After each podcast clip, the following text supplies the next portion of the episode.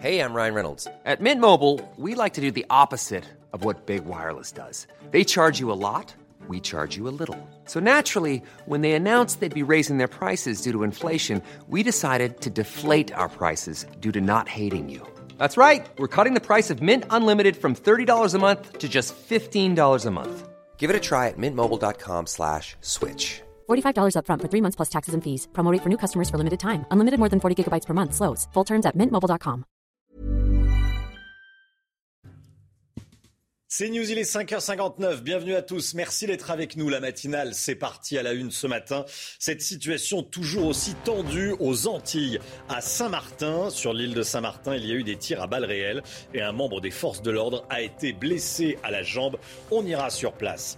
Réouverture des bureaux de vote électronique à 8h ce matin pour les militants, les républicains. Ils vont devoir choisir entre Éric Ciotti et Valérie Pécresse. Valérie Pécresse est-elle vraiment la grande favorite? On verra ça avec vous, Vincent Fandège. À tout de suite, Vincent. Éric Zemmour a enregistré une vidéo pour donner rendez-vous à ses soutiens dimanche au grand meeting de Villepinte. On a suivi de jeunes militants. On en sait plus sur le variant Omicron. Une étude sud-africaine publiée cette nuit pointe le risque accru de réinfection avec ce variant pour les patients qui ont déjà eu la Covid. On va tout vous expliquer. Et puis Cédric Jubilard sera à nouveau entendu par les juges d'instruction aujourd'hui à Toulouse. Il devra s'expliquer sur certaines incohérences entre son récit et, sur, et ce qui semble s'être réellement passé le soir de la disparition de sa femme Delphine. Situation donc toujours aussi tendue aux Antilles. Un gendarme a été blessé par balle sur l'île de Saint-Martin dans la journée d'hier. Les forces de l'ordre ont été attaquées par un groupe de personnes armées alors qu'elles tentaient d'évacuer un barrage, Chana. hein. Et oui, et dans le même temps, en Guadeloupe, le couvre-feu a été prolongé, comme en Martinique où les rayons des supermarchés commencent à se vider. Le port de commerce par lequel arrivent les marchandises est toujours bloqué. Toutes les dernières informations avec notre correspondant à Fort-de-France, Jean-Marc Pulvar.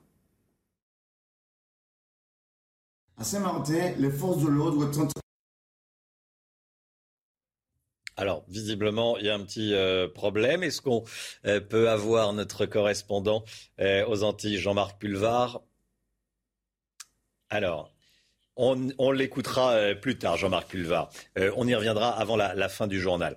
Euh, place à présent au second tour du Congrès des Républicains. Les 140 000 adhérents pourront voter dès 8 heures ce matin pour Éric Ciotti ou Valérie Pécresse. Le vainqueur, le nom du vainqueur, sera donné demain aux alentours de 14h30. hein. Et oui, et hier, après l'annonce des résultats, les qualifiés ont assuré qu'ils soutiendraient le vainqueur. Quoi qu'il arrive, ils étaient les invités de Laurence Ferrari dans Punchline.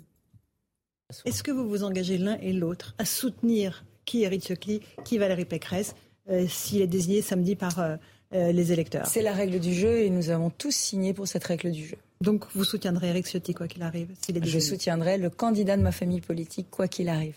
Et vous, Éric Ciotti, vous soutiendrez bien Valérie évidemment, On Pécresse s'est engagé dans, dans l'unité, dans le rassemblement.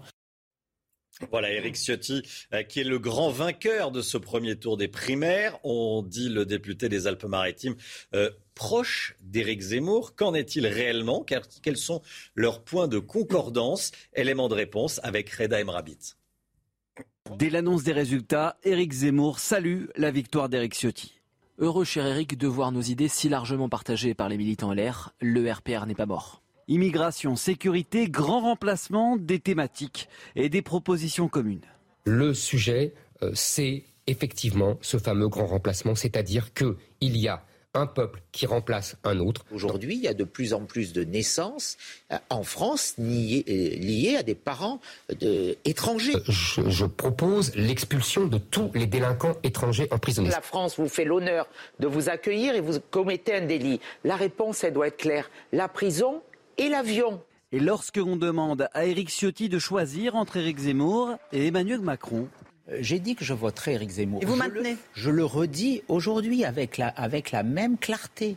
mais pour remporter la primaire et rassembler son camp, Éric Ciotti doit se distinguer. Ce jeudi, il a pris ses distances. Éric Zemmour, s'il dresse le constat lucide du déclin français, porte par son déclinisme et ferme la porte à l'espérance indispensable au renouveau français. Éric Zemmour, Éric Ciotti, le combat idéologique les rassemble, le combat présidentiel pourrait les diviser. Les votes vont donc débuter ce matin à 8h. Ce sont des votes électroniques jusqu'à demain 14h. Vincent Fandège avec nous. Est-ce qu'on peut dire que les jeux sont faits? Valérie Pécresse est la grande favorite? Alors, elle, n'a que 600 euh, voix et quelques de hmm. retard sur Eric Ciotti, mais effectivement, elle pourrait bénéficier d'un important report de voix parce que tous les autres candidats eh bien, ont annoncé, euh, ont appelé à voter pour elle, à savoir euh, Xavier Bertrand, Michel Barnier et Philippe Juvin. Et puis, on a eu dans la soirée d'autres personnalités de, la droite qui se sont rangées derrière elle, Rachida Dati, Jean-François Copé, Brice Hortefeux, et également quelqu'un dont la parole compte énormément à droite, eh bien, c'est Gérard Laché, le président du Sénat. Tous les feux semblent donc être ouverts pour Valérie Pécresse. Sur le papier, et j'insiste là-dessus parce qu'on le sait, le jeu des primaires est toujours très risqué. On l'a vu encore hier, notamment avec Xavier Bertrand qui se voyait entre guillemets déjà au second tour face à Emmanuel Macron en avril euh, prochain. Et surtout, ce n'est pas une élection euh, présidentielle. Est-ce que les électeurs vont suivre eh les consignes de vote de leur euh, candidat? Rien n'est moins sûr. On en aura en tout cas le cœur net demain après-midi. Merci Vincent. J-2 pour Éric Zemmour. Dimanche se tiendra son premier grand meeting de campagne au Parc des Expositions de Villepinte. Le candidat se languit déjà de retrouver son public. C'est ce qu'il a dit dans une vidéo publiée sur Twitter sur fond de sapin de Noël. Regardez. Merci.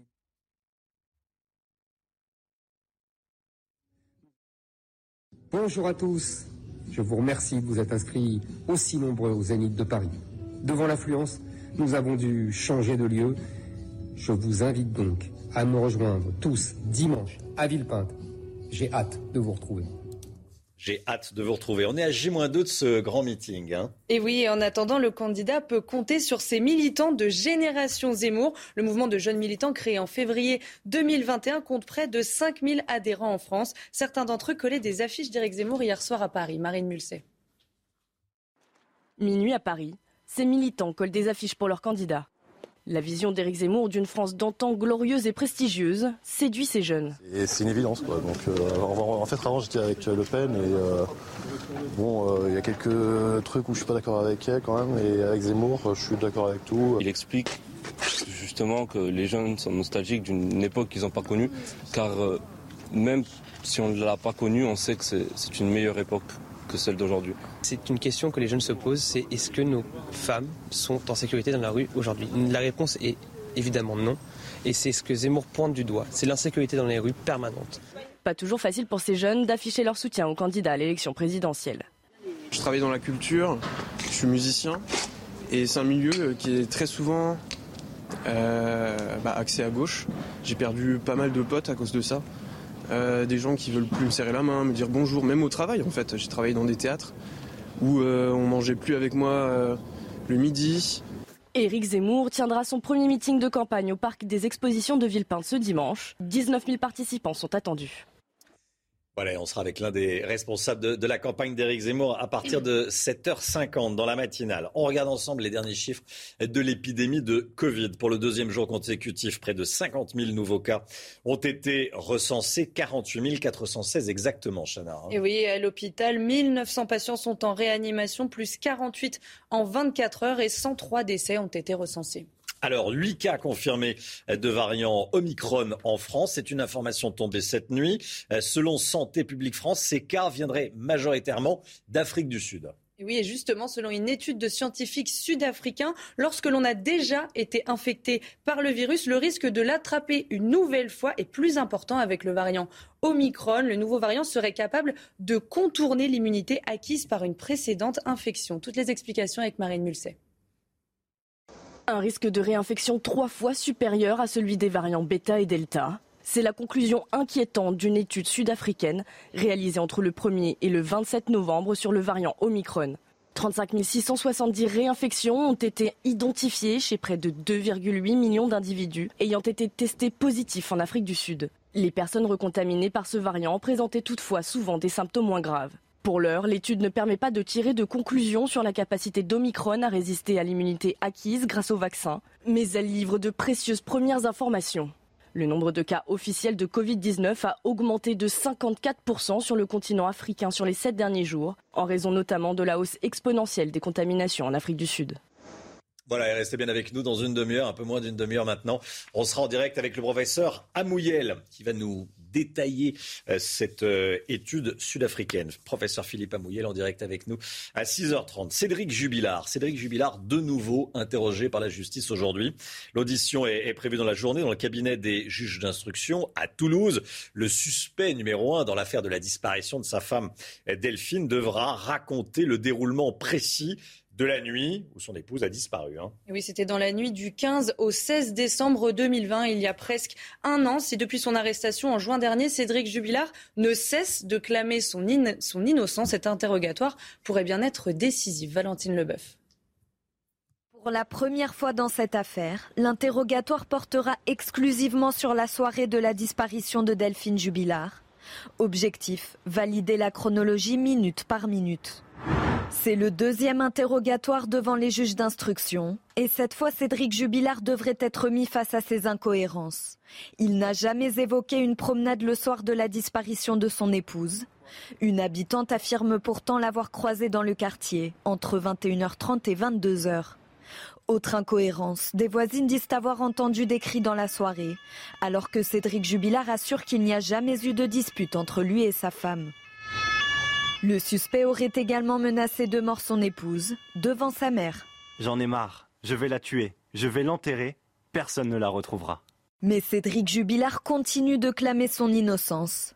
Les juges d'instruction vont tenter de le mettre en difficulté pour faire enfin la lumière sur cette affaire, un peu moins d'un an après la disparition de Delphine Jubilard. Avis aux automobilistes, les tarifs des principaux réseaux autoroutiers devraient augmenter de 2% en moyenne à partir du 1er février prochain. Hein. Oui, une augmentation plus importante que celle de début 2021 euh, qui s'élevait à 0,44%. Les sociétés d'autoroutes présenteront leurs tarifs aujourd'hui au comité des usagers du réseau routier. Le marché de Noël de Strasbourg sous haute surveillance face au non-respect des gestes barrières et à la dégradation de la situation sanitaire dans le département. La police va serrer la vis. La préfète s'était rendue sur le marché de Noël le week-end dernier et trouvait que les visiteurs ne portaient pas assez le masque, les commerçants ne demandaient pas assez de respecter les gestes barrières. À partir d'aujourd'hui, verbalisation systématique. Alexis Vallée. Sur le marché de Noël de Strasbourg, c'est tolérance zéro. Les contrôles ont été renforcés, 18 contraventions depuis lundi. Pas boire dans les allées, ah. les zones dédiées pour la restauration qui se trouve sous le sapin. Face au relâchement des gestes barrières, les règles sont particulièrement strictes. Port du masque obligatoire et dégustation de produits alimentaires limités à des espaces bien définis, uniquement sur présentation du pass sanitaire. S'il y a un endroit pour ça, on y va. C'est normal. Hein, que tout le monde respecte. Moi, je suis d'accord avec ça. Après, en soi, il faut que tout le monde aussi fasse, euh, fasse attention. Quoi. Les commerçants en première ligne avertissent les clients. Tout est emporté, rien n'est à déguster sur place. À l'hôpital de Strasbourg, on s'inquiète du manque de vigilance, alors que le plan blanc a été déclenché face à la cinquième vague. Revoir encore des gens parce qu'ils ne sont pas vaccinés, c'est vraiment désespérant. C'est désespérant pour les médecins, désespérant pour, euh, pour toute l'équipe et puis, puis pour nous, sur le plan humain, c'est vraiment très triste. Les mots manquent au bout d'un moment. La situation sanitaire continue de se dégrader dans le département. Mardi, c'était près de 50 000 nouveaux cas en 24 heures. Allez, on part en Allemagne avec un quasi-confinement pour les non-vaccinés. Euh, en Allemagne, de nouvelles restrictions ont été annoncées par Angela Merkel et vont être prochainement mises en place. Hein. Oui, plus de dîners au restaurant, plus de cinéma ni de théâtre pour les personnes non vaccinées, pas d'accès au commerce non essentiel ni aux lieux de loisirs. Le résumé de ces mesures avec Corentin Brio.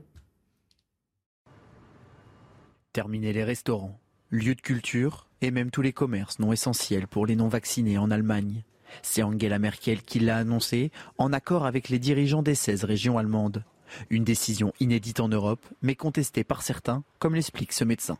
Il est difficile euh, d'appliquer une politique euh, de restriction limitée euh, uniquement aux personnes non vaccinées. Ceci nécessite des contrôles renforcés. C'est pas évident. en plus, elle pourrait renforcer les tensions sociales. Un gouvernement allemand qui a décidé de réagir alors que le taux d'incidence est proche de 440 cas pour 100 000 habitants et que de nombreux hôpitaux frôlent la saturation. Une décision prise pour également rebooster la campagne vaccinale. Actuellement, un peu plus de 68% de la population allemande est vaccinée. Le Parlement étudie notamment un projet de loi pour faire entrer en vigueur dès février l'obligation vaccinale. Nouveau tour de vis également aux États-Unis pour les voyageurs internationaux. Ce sont de nouvelles restrictions qui ont été annoncées euh, par Joe Biden. On retrouve tout de suite notre correspondante, Elisabeth Guedel, en direct de New York. Bonjour Elisabeth. Les autorités américaines réagissent face à une multiplication des cas d'Omicron. Le variant est arrivé dans l'État de New York. Hein.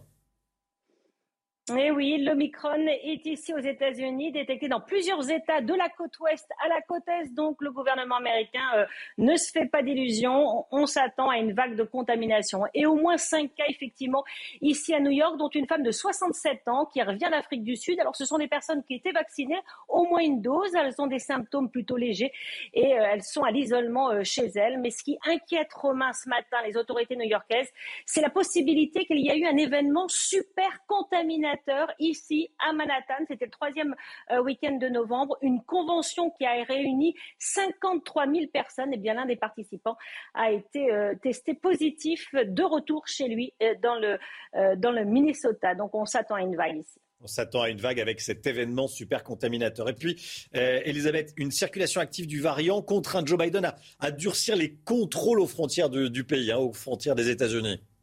Ouais, il durcit les conditions d'entrée, effectivement, euh, Romain. Euh, il faut préparer l'hiver, a dit euh, Joe Biden. Donc, si vous venez, Romain, à New York, ou aux États-Unis en tout cas, il faudra non seulement que vous soyez vacciné, mais présenter à l'embarquement un test PCR ou antigénique négatif de moins de 24 heures. 24 heures seulement, c'était 72 heures depuis le mois dernier, depuis la réouverture des, des frontières.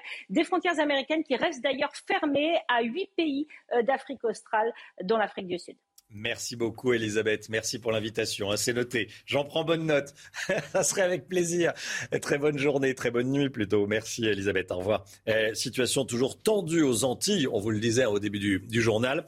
Un gendarme a été blessé par balle sur l'île de Saint-Martin dans la journée eh, d'hier. En Guadeloupe et en Martinique, couvre-feu euh, prolongé. On vous montre les images et on a retrouvé Jean-Marc Pulvar, notre correspondant à Fort-de-France. À Saint-Martin, les forces de l'ordre tentent de dégager les axes routiers puisque les manifestants y avaient érigé des barrages. C'est au cours d'une opération ce jeudi en fin de matinée dans la baie de Nitley qu'un gendarme a été blessé par balle à la cuisse, une blessure fort heureusement sans gravité.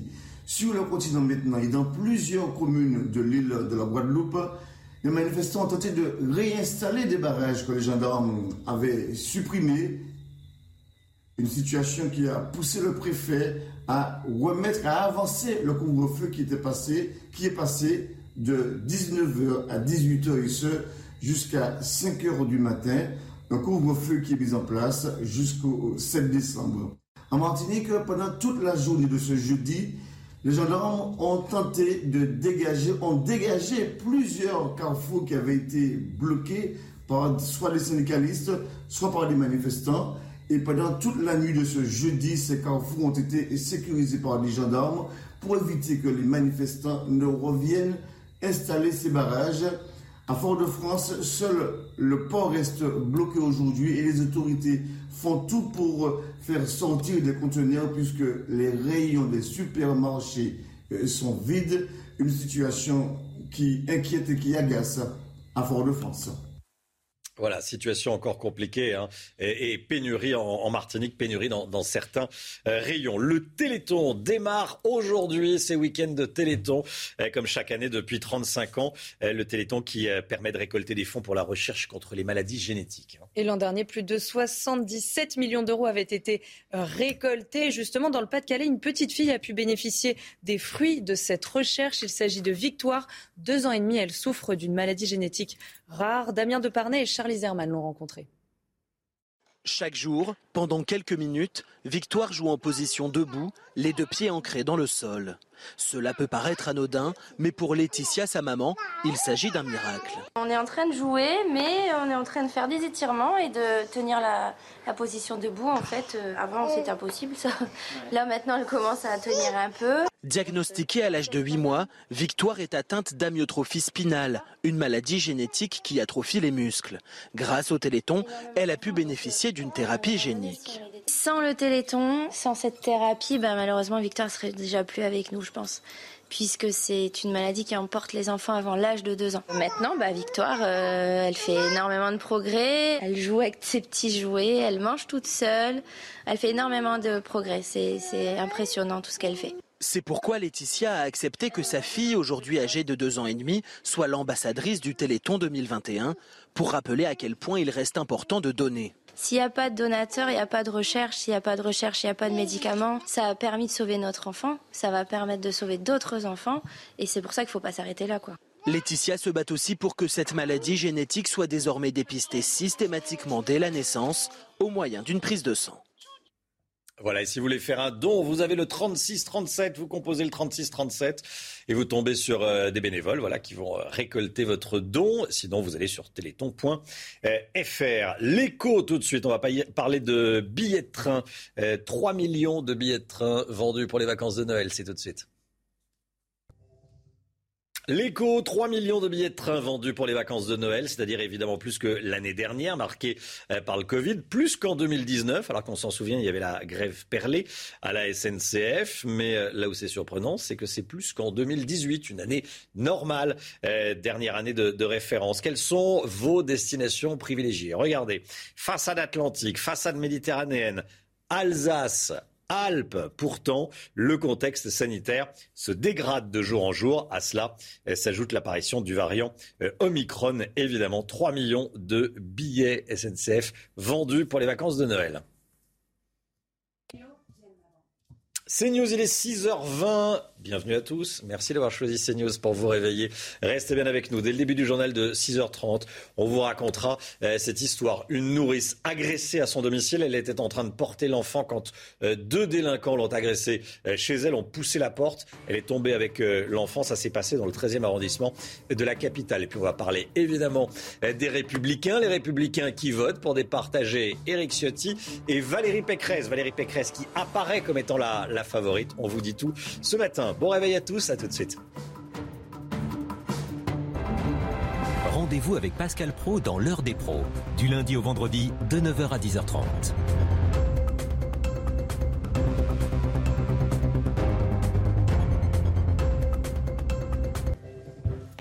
6h27, le sport avec deux Français sur le podium en biathlon, Chana. Hein. Oui, la Coupe du Monde se tient en ce moment en Norvège. Émilien Jacquelin et Quentin Fillon-Maillet ont décroché la deuxième et troisième place en sprint sur 10 km de belles performances qui n'ont pas suffi pour prendre la place du leader, le Suédois Sébastien Samuels. Et puis cette vidéo qui va vous donner des, des sueurs froides. Il a dit la légende française du free ski Candide Tovex a publié un clip d'une minute dans lequel on le voit réaliser des figures époustouflantes. Le champion partage ses exploits sur les réseaux sociaux. Vu des millions de fois, en cinq jours, cette vidéo qu'on vous montre comptabilise déjà plus de 300 000 vues.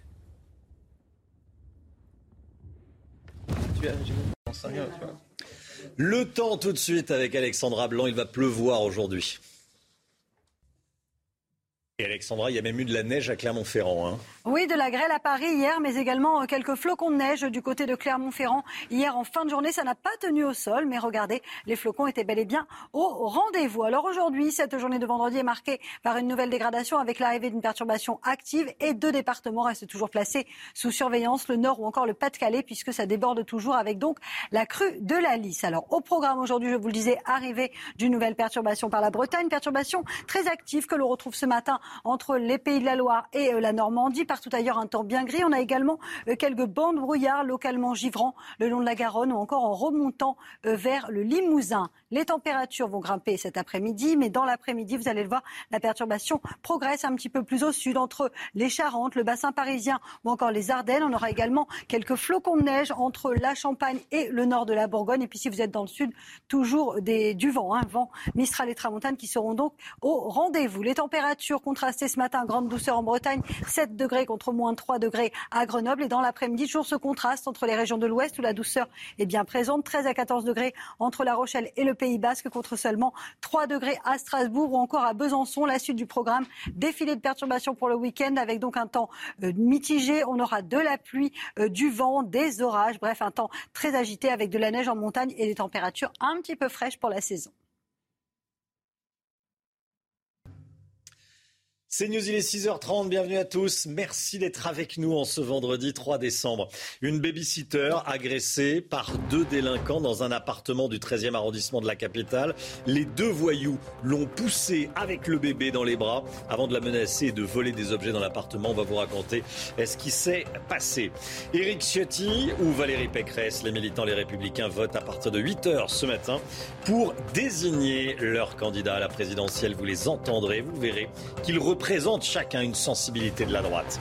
Éric Zemmour a enregistré une vidéo pour donner rendez-vous à ses soutiens dimanche au grand meeting de Villepinte. On y revient avec vous, Vincent Fahandège. A tout de suite, Vincent. On en sait plus sur le variant Omicron qui présenterait un risque accru de contamination. On sera en direct avec le professeur Philippe Amouyel. A tout de suite, professeur. Merci d'être avec nous. Et puis Cédric Jubilard sera à nouveau entendu par les juges d'instruction aujourd'hui. À Toulouse, il devra s'expliquer sur certaines incohérences entre son récit et ce qui semble s'être réellement passé le soir de la disparition de sa femme, Delphine. Une nourrice et un bébé attaqués au couteau à domicile. Vous avez bien entendu, ça s'est passé euh, fin novembre à Paris, dans le 13e arrondissement de la capitale. On vient de l'apprendre. Euh, deux adolescents de 17 ans euh, sont entrés dans l'appartement avant d'agresser la jeune femme et de la menacer avec un couteau. Le récit avec Valentine Leboeuf et Olivier Gangloff. 17h samedi 20 novembre, deux individus frappent à la porte d'un logement dans le 13e arrondissement de Paris. Une nourrice s'ouvre avec un bébé dans les bras. L'un des agresseurs la bouscule violemment et la fait chuter en arrière avec le nourrisson. Elle est ensuite menacée avec un couteau, pendant que le deuxième individu lui dérobe un ordinateur, une montre et un sac à main. Il y avait certes des vols euh, dans les domiciles quand les personnes dormaient pour s'emparer de clés, de véhicules, etc. Mais là, en pleine journée, avoir une telle agression, c'est quand même quelque chose euh, d'assez inédit. Les deux adolescents âgés de 17 ans prennent ensuite la fuite en métro. Ils vont immédiatement s'acheter des vêtements et se photographient avec leur téléphone portable. Il n'y avait pas vraiment de but précis à part se faire de l'argent facile en dérobant quelques biens à revendre pour s'acheter des vêtements. C'est purement gratuit par des jeunes qui ne se rendent même pas compte de l'importance et de la gravité des faits qu'ils commettent. Retrouvés grâce à la vidéosurveillance, les agresseurs ont été mis en examen pour vol en réunion, séquestration et détention de stupéfiants. Ils ne sont pas majeurs. S'ils sont condamnés, la peine sera fortement allégée. Le second tour du congrès des Républicains. Les 140 000 adhérents vont pouvoir voter à partir de 8 heures ce matin pour Éric Ciotti ou pour Valérie Pécresse, Chana. Hein. Oui, le vainqueur sera donné aux alentours de 14h30 demain. Les 140 000 adhérents pourront voter dès 8 heures ce matin. Hier, après l'annonce des résultats, les deux qualifiés ont débattu pour la première fois sur CNews, sur le plateau de Laurence Ferrari. Chacun appelle au rassemblement pour faire gagner la droite à la présidentielle. Écoutez. Pour battre Emmanuel Macron, il faut à la fois un projet puissant, je viens d'en parler, mais il faut aussi une capacité à rassembler toutes les sensibilités de la droite j'ai cette capacité à rassembler autour de moi toutes les sensibilités, à la fois la sensibilité sociale, la sensibilité européenne, mais aussi la sensibilité euh, régalienne portée par, euh, par Éric Ciotti. Je suis au barycentre de la droite. Et c'est pour ça euh, que je pense que je peux battre Emmanuel Macron. Je peux faire revenir vers nous, vers notre famille, qui est la seule qui peut gagner, ceux qui partagent le constat d'Éric Zemmour. Mais... Il y a ces francs stratégiques, il a dit, c'est, c'est un organisme qui dépend de Matignon, disant que notre population, elle change. Donc, moi, vous savez, les Français, ils voient des réalités. Et quand on les interroge, il y a un immense écart entre ce qu'ils disent et ce que disent les commentateurs. J-2 pour Éric Zemmour avant son grand meeting euh, au parc des expositions de Villepinte. Ça sera dimanche. En attendant, il peut compter sur ses militants, les militants de Génération Zemmour. Le mouvement de jeunes militants créé en février 2021 compte près de 5000 adhérents en France. Certains d'entre eux collaient des affiches d'Éric Zemmour hier soir à Paris. Marine Mulset. Minuit à Paris, ces militants collent des affiches pour leurs candidats. La vision d'Éric Zemmour d'une France d'antan glorieuse et prestigieuse séduit ces jeunes. c'est une évidence. Quoi. Donc, euh, en fait, avant, j'étais avec Le Pen et euh, bon, euh, il y a quelques trucs où je suis pas d'accord avec elle quand même. Et avec Zemmour, je suis d'accord avec tout. Il explique justement que les jeunes sont nostalgiques d'une époque qu'ils n'ont pas connue, car même si on ne l'a pas connue, on sait que c'est une meilleure époque que celle d'aujourd'hui. C'est une question que les jeunes se posent, c'est est-ce que nos femmes sont en sécurité dans la rue aujourd'hui? La réponse est Évidemment non. Et c'est ce que Zemmour pointe du doigt. C'est l'insécurité dans les rues permanente. Pas toujours facile pour ces jeunes d'afficher leur soutien au candidat à l'élection présidentielle. Je travaille dans la culture, je suis musicien, et c'est un milieu qui est très souvent euh, bah, axé à gauche. J'ai perdu pas mal de potes à cause de ça. Euh, des gens qui veulent plus me serrer la main, me dire bonjour, même au travail en fait. J'ai travaillé dans des théâtres où euh, on mangeait plus avec moi le midi. Éric Zemmour tiendra son premier meeting de campagne au parc des expositions de Villepinte ce dimanche. 19 000 participants sont attendus. Situation euh, toujours très tendue. Aux Antilles, un gendarme a été blessé par balle sur l'île de Saint-Martin euh, dans la journée d'hier. Ses jours ne sont pas en danger. Euh, il a été blessé à la jambe par balle. Les forces de l'ordre ont été attaquées par un groupe de personnes armées alors qu'elles tentaient d'évacuer un barrage. Hein. Et dans le même temps, en Guadeloupe, le couvre-feu a été prolongé comme en Martinique où les rayons des supermarchés commencent à se vider. Le port de commerce par lequel arrivent les marchandises est toujours bloqué. Est-ce qu'on se dirige vers de nouvelles restrictions, vers un serrage de vis? Comme on dit, Emmanuel Macron convoque un nouveau conseil de défense sanitaire lundi prochain, un lundi. Annonce faite par Jean Castex hier, objectif déterminer s'il faut prendre ou non des mesures complémentaires pour lutter contre la cinquième vague, une cinquième vague préoccupante selon le Premier ministre. On est en direct avec le professeur Philippe Amouyel. Bonjour professeur, professeur de santé publique au CHU de Lille et directeur de la Fondation Alzheimer, faut pas l'oublier. Euh, bonjour professeur, merci d'être avec nous. Euh, le variant Omicron, c'est pour ça que je voulais vous avoir ce matin et merci d'être euh, avec nous sur CNews en direct. Sur le variant Omicron, une étude sud-africaine dit cette nuit qu'avec ce variant, le risque de réinfection est accru pour les personnes qui ont déjà été infectées par la Covid, qui ont normalement des anticorps. Est-ce que vous pouvez nous expliquer? Alors en fait, normalement, quand vous faites euh, le, Covid, vous avez soit des anticorps naturels, soit vous avez été vacciné, mais vous pouvez être réinfecté, euh, être infecté, pardon. Donc des gens qui ont déjà eu une infection, avec ou sans vaccination, peuvent à nouveau être infectés, alors qu'avec les variants alpha et bêta, d'après cette étude, le risque était 25% moins important qu'avec le variant euh, Omicron. Donc voilà, ça c'est les faits. Alors c'est un papier qui est sorti euh, dans les, dans donc il n'a pas encore été évalué par, par les pairs, et qui a un point particulier qui est qu'ils n'ont pas fait dans cette étude la différence entre ceux qui étaient vaccinés et ceux qui étaient non vaccinés. Donc ils n'ont pas exactement d'idée de l'impact de l'échappement du virus par rapport euh, au vaccin. Mais ça traduit euh, une transmission importante dans un pays qui est euh, l'Afrique du Sud, hein, qui n'est pas complètement comparable avec ce qu'on trouve dans les pays européens, en France ou en Angleterre. Alors justement, en France, il y a huit cas officiels, bon, euh, avérés de variants Omicron. Est-ce qu'on peut dire que la situation est préoccupante? Comment est-ce que vous voyez les choses à ce jour? Alors, pour moi, la situation elle est préoccupante vis-à-vis du variant Delta. Pour ce qui est du variant Omicron, il est en train d'évoluer dans notre population, il est déjà présent. Maintenant, il faut qu'on ait plus d'informations, plus de données quant à sa résistance aux, aux, vaccins pardon, et quant à sa vitesse de diffusion dans une population qui est vaccinée à 90% chez, chez ceux qui peuvent l'être. Donc on a deux à trois semaines avant d'avoir ces informations. En attendant, il faut qu'on se concentre sur la vague de Delta. La vague de Delta. Alors justement, on en est à 1934 patients en réanimation.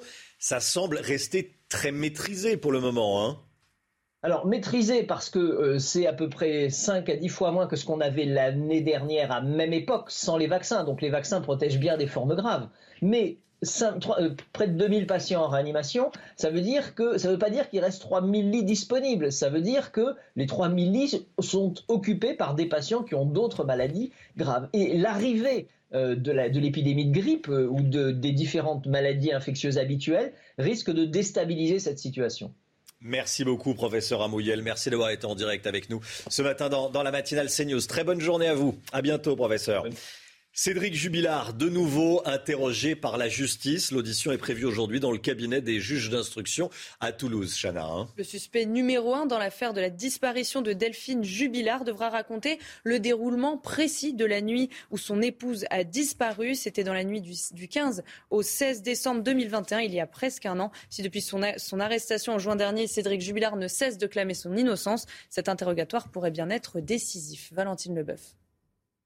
Pour la première fois dans cette affaire, l'interrogatoire portera exclusivement sur la soirée de la disparition de Delphine Jubilard.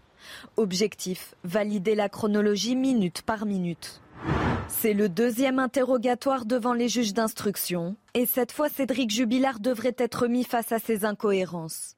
Il n'a jamais évoqué une promenade le soir de la disparition de son épouse. Une habitante affirme pourtant l'avoir croisé dans le quartier entre 21h30 et 22h. Autre incohérence, des voisines disent avoir entendu des cris dans la soirée, alors que Cédric Jubilard assure qu'il n'y a jamais eu de dispute entre lui et sa femme. Le suspect aurait également menacé de mort son épouse devant sa mère. J'en ai marre, je vais la tuer, je vais l'enterrer, personne ne la retrouvera. Mais Cédric Jubilard continue de clamer son innocence. Les juges d'instruction vont tenter de le mettre en difficulté pour faire enfin la lumière sur cette affaire un peu moins d'un an après la disparition de Delphine Jubilard.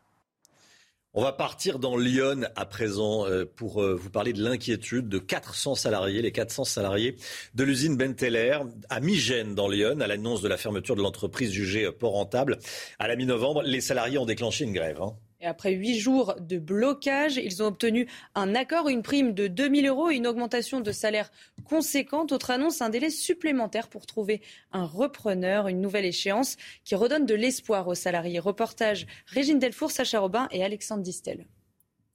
Pour les salariés de Benteler, c'est une reprise du travail sans grande conviction. Bonsoir madame. On voulait avoir votre sentiment pour depuis la reprise On n'en a plus de sentiment.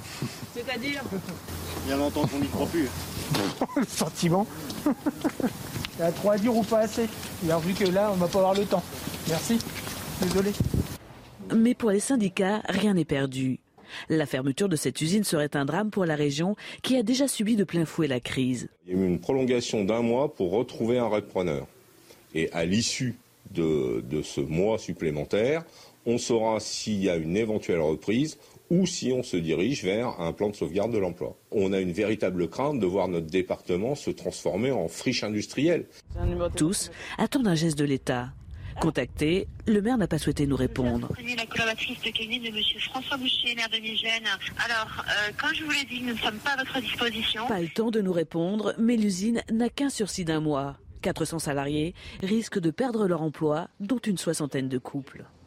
Et puis, la période est comme ça avec le variant. Au Transmusical de Rennes, les festivaliers sont euh, masqués, vaccinés, mais visiblement heureux. Non, ça me fait sourire parce que la période est dingue. Mais bon, hein, Chana? Le festival est placé sous haute surveillance. Passes sanitaires et masques sont obligatoires pour tous. Les organisateurs ont dû adapter leur programmation. Plusieurs groupes étrangers n'ont pas pu faire le déplacement jusqu'à Rennes à cause des, restrictions, des contraintes qui n'ont pas sapé le moral des festivaliers. Les places pour ce week-end sont parties comme des petits pains. Tout est complet jusqu'à dimanche. Voilà, et visiblement, tout le monde respecte bien, tout le monde est, masqué. Hein. et ça, a l'air plutôt calme. Hein. Les, distances de sécurité, la distanciation sociale est, est, respecté. 6h43, le sport. Tout de suite, on va vous parler de, de planche à voile. Voilà, on va prendre la mer. Un record du monde en vue en planche à voile, Chana Et Oui, Antoine Albo veut dépasser le record du monde de vitesse fixé à 121 km/h. Celui qui a obtenu le titre de champion du monde 25 fois a donc testé dans le sud de la France des prototypes de planche à voile futuristes pour atteindre son objectif. Il tentera de battre ce record fin 2022, voire début 2023. 7h moins le quart, 6h45, l'instant musique. Attic et Slimane, vous êtes fan, hein, Chana Oui, j'adore Attic. super. Bon. Je le confesse. Moi aussi, j'adore. Attic et Slimane, euh, ça vient de sortir, ça s'appelle Y a rien. C'est une histoire d'amour qui finit mal, ça arrive. Euh, on regarde un extrait. Mon grand amour et mon drame, tout ça est parti en flamme, comme un gros joint d'Amsterdam. Y'a rien, plus rien, sans toi je suis moins que rien. Y'a rien, moins rien, merci mais pas de rien. Y'a rien, plus rien, je ne suis qu'un vaurien. Y'a rien, t'es loin, ce n'est pas mieux que rien. Et moi, et moi, as-tu pensé à moi? Toi, oui toi, ma belle. Toi et moi, on en reste là. Non, viens, ce jour la belle. Quand tu t'en vas, moi je tombe et je crie, je tombe et je crie, t'es où? Quand tu t'en vas, moi je tombe et je crie, je tombe et je crie, t'es où? C'est News, il est 6h46. Merci d'être avec nous dans un instant. La politique, on va parler de ce congrès, de cette primaire des Républicains. Éric Ciotti, Valérie Pécresse, Valérie Pécresse ou Éric Ciotti? Les militants vont voter à partir de 8h ce matin. Est-ce que Valérie Pécresse est vraiment la favorite? Est-ce que c'est plié d'avance? Des éléments de réponse dans un instant. Et puis dès euh, le début du journal de 7h, on vous montrera les toutes dernières images des Antilles. Il y a eu des tirs à balles réelles. Un gendarme a été blessé à la jambe sera avec notre euh, correspondant sur place. Il y a euh, le couvre-feu qui est prolongé en Martinique et en Guadeloupe. Il y a des pénuries dans certains supermarchés de Martinique. Rien n'est réglé après le passage du ministre des Outre-mer, Sébastien Lecornu. Restez bien avec nous sur CNews. À tout de suite. Rendez-vous avec Jean-Marc Morandini dans Morandini Live du lundi au vendredi de 10h30 à midi. C'est News, il est 6h54. Bienvenue à tous. On va parler évidemment du Congrès des Républicains. Le second tour va débuter dans un petit peu plus d'une heure. À 8 h les militants LR vont pouvoir commencer à voter pour Éric Ciotti ou Valérie Pécresse, la présidente de la région euh, Île-de-France, qui part avec de nombreux soutiens. Euh, Vincent Fandège, est-ce que c'est gagné d'avance pour Valérie Pécresse? Il n'y a pas un boulevard? Mais presque, euh, en, tout cas parce qu'elle pourrait bien bénéficier d'un report de voix assez important. Euh, tous les autres candidats, à savoir Michel Barnier, Xavier Bertrand et Philippe Juvin, ont appelé à voter pour la présidente de la région euh, Île-de-France. Et puis on a eu dans la soirée d'autres personnalités politiques de la droite qui se sont rangées derrière elle, Rachida Dati, Brice Hortefeux ou encore Jean-François Copé, mais aussi et surtout quelqu'un dont la parole compte énormément à droite, à savoir Gérard Larcher, le président du Sénat. Tous les feux semblent donc être verts pour Valérie Pécresse sur le papier. J'insiste là-dessus car on le sait, le jeu des primaires est très risqué. On a eu l'exemple hier avec Xavier Bertrand qui se voyait quasiment déjà au second tour euh, face à Emmanuel Macron. Et surtout, eh bien, ce n'est pas une élection présidentielle qui nous dit que les euh, électeurs vont suivre les consignes de vote de leurs candidats. En tout cas, on aura la réponse euh, d'ici demain, 14h30 environ. Hmm. Valérie Pécresse, c'est celle qui fait le plus peur au président de la République pour le pour la présidentielle? En tout cas, dans son parti, c'est celle qui est jugée comme, comme ayant la voile la moins à droite. Et il y avait même à un moment donné cette rumeur, qui ne naît pas de nulle part d'ailleurs, sera-t-elle ou non ministre d'Emmanuel Macron? Elle a une image de nouveauté, une vraie équipe, un potentiel plus large glisse un proche du président. Elle est notamment accompagnée d'un certain Patrick Stefanini dans son équipe de, de, campagne, ancien directeur de campagne de Jacques Chirac et de François Fillon. Et par rapport à Éric Ciotti, effectivement, en termes de ligne politique, Valérie Pécresse, c'est clairement celle qui pourrait aller voler des voix à Emmanuel Macron. Le député des Alpes-Maritimes, lui, serait un adversaire jugé beaucoup plus simple à battre. En tout cas, il favoriserait même un report de voix euh, en faveur d'Emmanuel Macron, un report d'élus également et de personnalités politiques qui pourraient quitter le navire et trouver euh, refuge dans la flotte macronienne, ce qui au passage terminerait eh bien, le travail entamé par Emmanuel Macron il y a cinq ans, à savoir euh, éclater l'échiquier politique et notamment la droite tiraillée entre plusieurs, plusieurs lignes. Merci Vincent. 6h56. Euh, restez bien avec nous. 8h15, tiens, euh, justement, Damien Abad, le président du groupe Les Républicains à l'Assemblée nationale, sera l'invité de Laurence Ferrari. Damien Abad, interrogé par Laurence, 8h15 dans la matinale. Le temps, tout de suite, pour aujourd'hui et pour votre week-end, c'est euh, avec Alexandra Blanc, bien sûr. Alexandra, vous nous emmenez à Collioure. Il y a du vent méditerranéen hein, aujourd'hui. Oui, beaucoup de vent prévu un peu à l'image d'hier, toujours du Mistral et de la tramontane, notamment autour du golfe du Lion. Regardez ces images prises hier en cours d'après-midi. On le voit, les arbres ont tendance à bouger. On aura des rafales de l'ordre de 70 à 90 km par heure aujourd'hui en Méditerranée. Alors, arrivée d'une nouvelle perturbation par la Bretagne ce matin, avec localement des averses entre les pays de la Loire ou encore en remontant euh, vers les côtes de la Manche. Le vent se maintient également entre la pointe bretonne et la côte d'Opale. Et puis toujours un temps très mitigé, très nuageux entre le sud-ouest, les régions centrales ou encore le nord-est. On a actuellement quelques petits brouillards givrants le long de la Garonne. Soyez donc bien prudents si vous prenez la route ou encore en allant vers le Limousin où il fait un petit peu plus frais. Dans l'après-midi, la perturbation progresse un petit peu plus au sud. On la retrouve entre euh, le nord de l'Occitanie, le bassin parisien ou encore les Ardennes. On aura quelques flocons de neige à très basse altitude entre la Champagne et euh, le nord de la Bourgogne. Et puis dès ce soir, beaucoup de neige en montagne, notamment sur les Pyrénées ou encore sur les Alpes. Plein soleil en revanche autour du golfe du Lion ou encore en allant vers le sud de la région lyonnaise avec le maintien euh, du vent. Les températures, températures contrastées, grande douceur en Bretagne, 7 degrés ce matin contre moins 3 degrés à Grenoble à la faveur d'un ciel dégagé.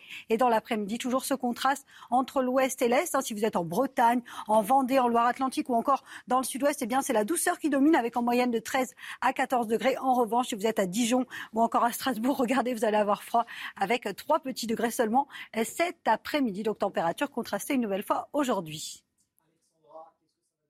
Prochain jour eh bien, Romain, un week-end très mitigé, très maussade avec cette perturbation d'aujourd'hui que l'on va retrouver euh, demain euh, sur les régions de l'Est. À l'arrière, un ciel de traîne actif avec des giboulées, beaucoup de vent hein, sur les trois quarts euh, du pays. Et puis dimanche, un temps très mitigé entre le sud-ouest et le nord. Quelques belles éclaircies en Bretagne avec néanmoins le maintien du vent, du vent également en Méditerranée. Et puis lundi, ce ne sera pas un lundi au soleil, loin de là, avec de la grisaille et de la pluie sur les trois quarts du pays, avec en prime une chute des températures. Nous sommes au mois de décembre, hein, de toute façon.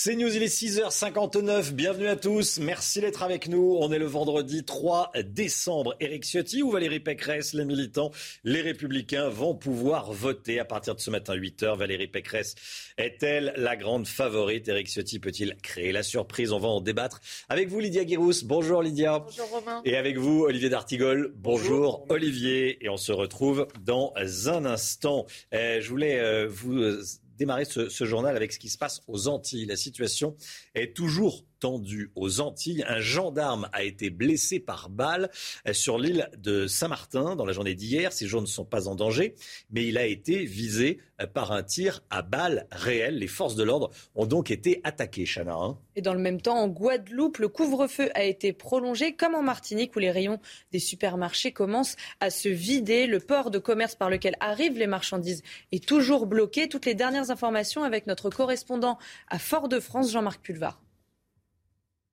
À Saint-Martin, les forces de l'ordre tentent de dégager les axes routiers puisque les manifestants y avaient érigé des barrages. C'est au cours d'une opération ce jeudi, en fin de matinée, dans la baie de Nitley, qu'un gendarme a été blessé par balle à la cuisse. Une blessure fort heureusement sans gravité.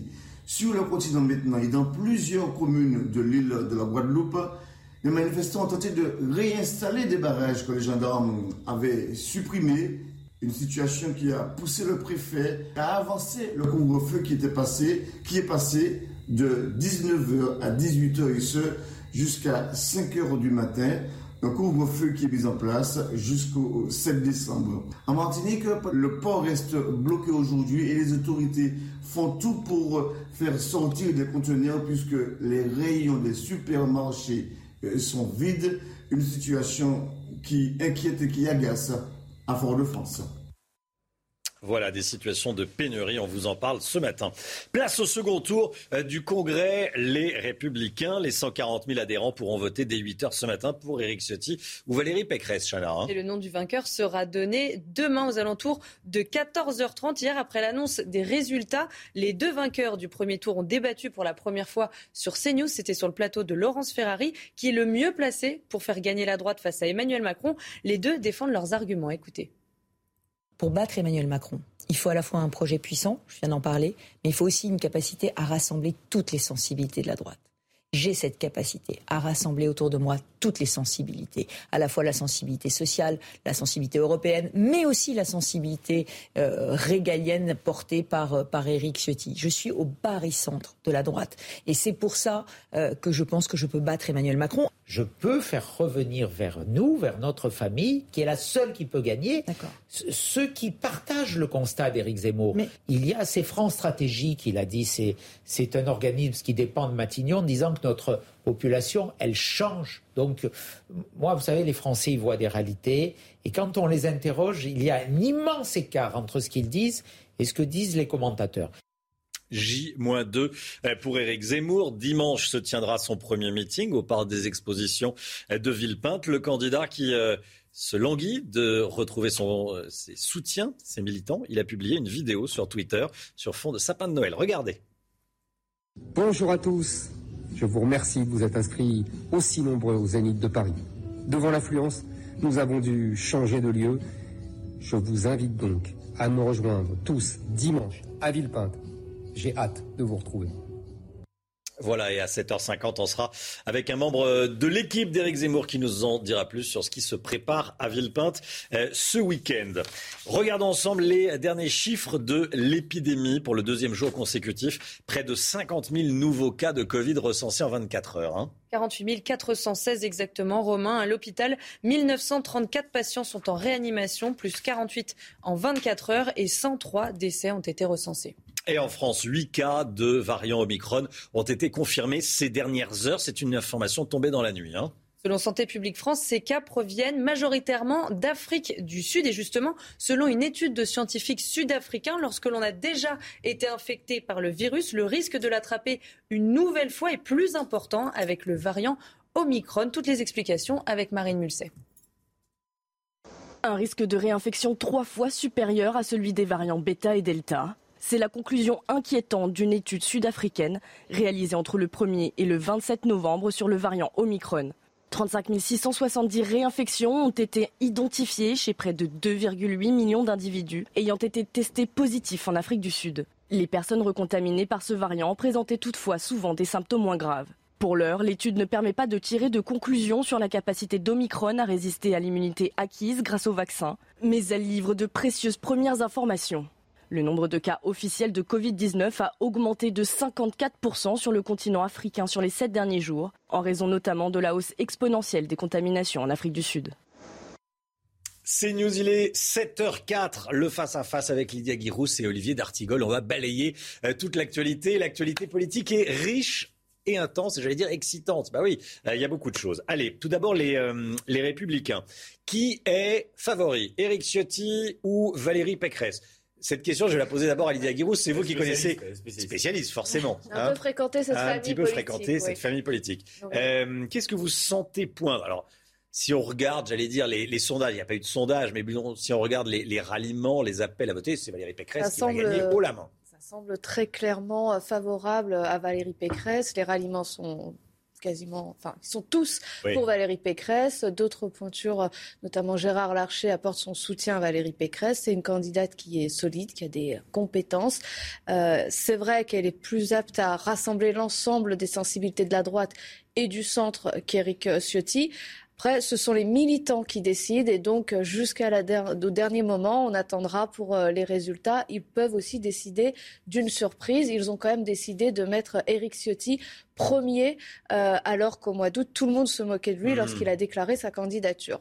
Bon, sur vous avez quelque chose à ajouter, euh, Olivier D'Artigol Le corps électoral et donc les adhérents LR. Je, je, crois que le résultat du second tour sera plus serré que ne le donnent aujourd'hui les ralliements de hmm. premier tour. Éric Zemmour est plutôt euh, compatible avec. Euh, euh, pardon. C'est un lapsus. On sent le lapsus préparé. non, mais Éric Ciotti, de fait, dans ce qu'il a donné à voir, est plutôt compatible avec Éric Zemmour, qui lui a apporté d'ailleurs un soutien par, par Twitter. Et Valérie Pécresse, en effet, il y a encore peu de temps, semblait compatible avec le château, avec, hmm. avec Emmanuel Macron.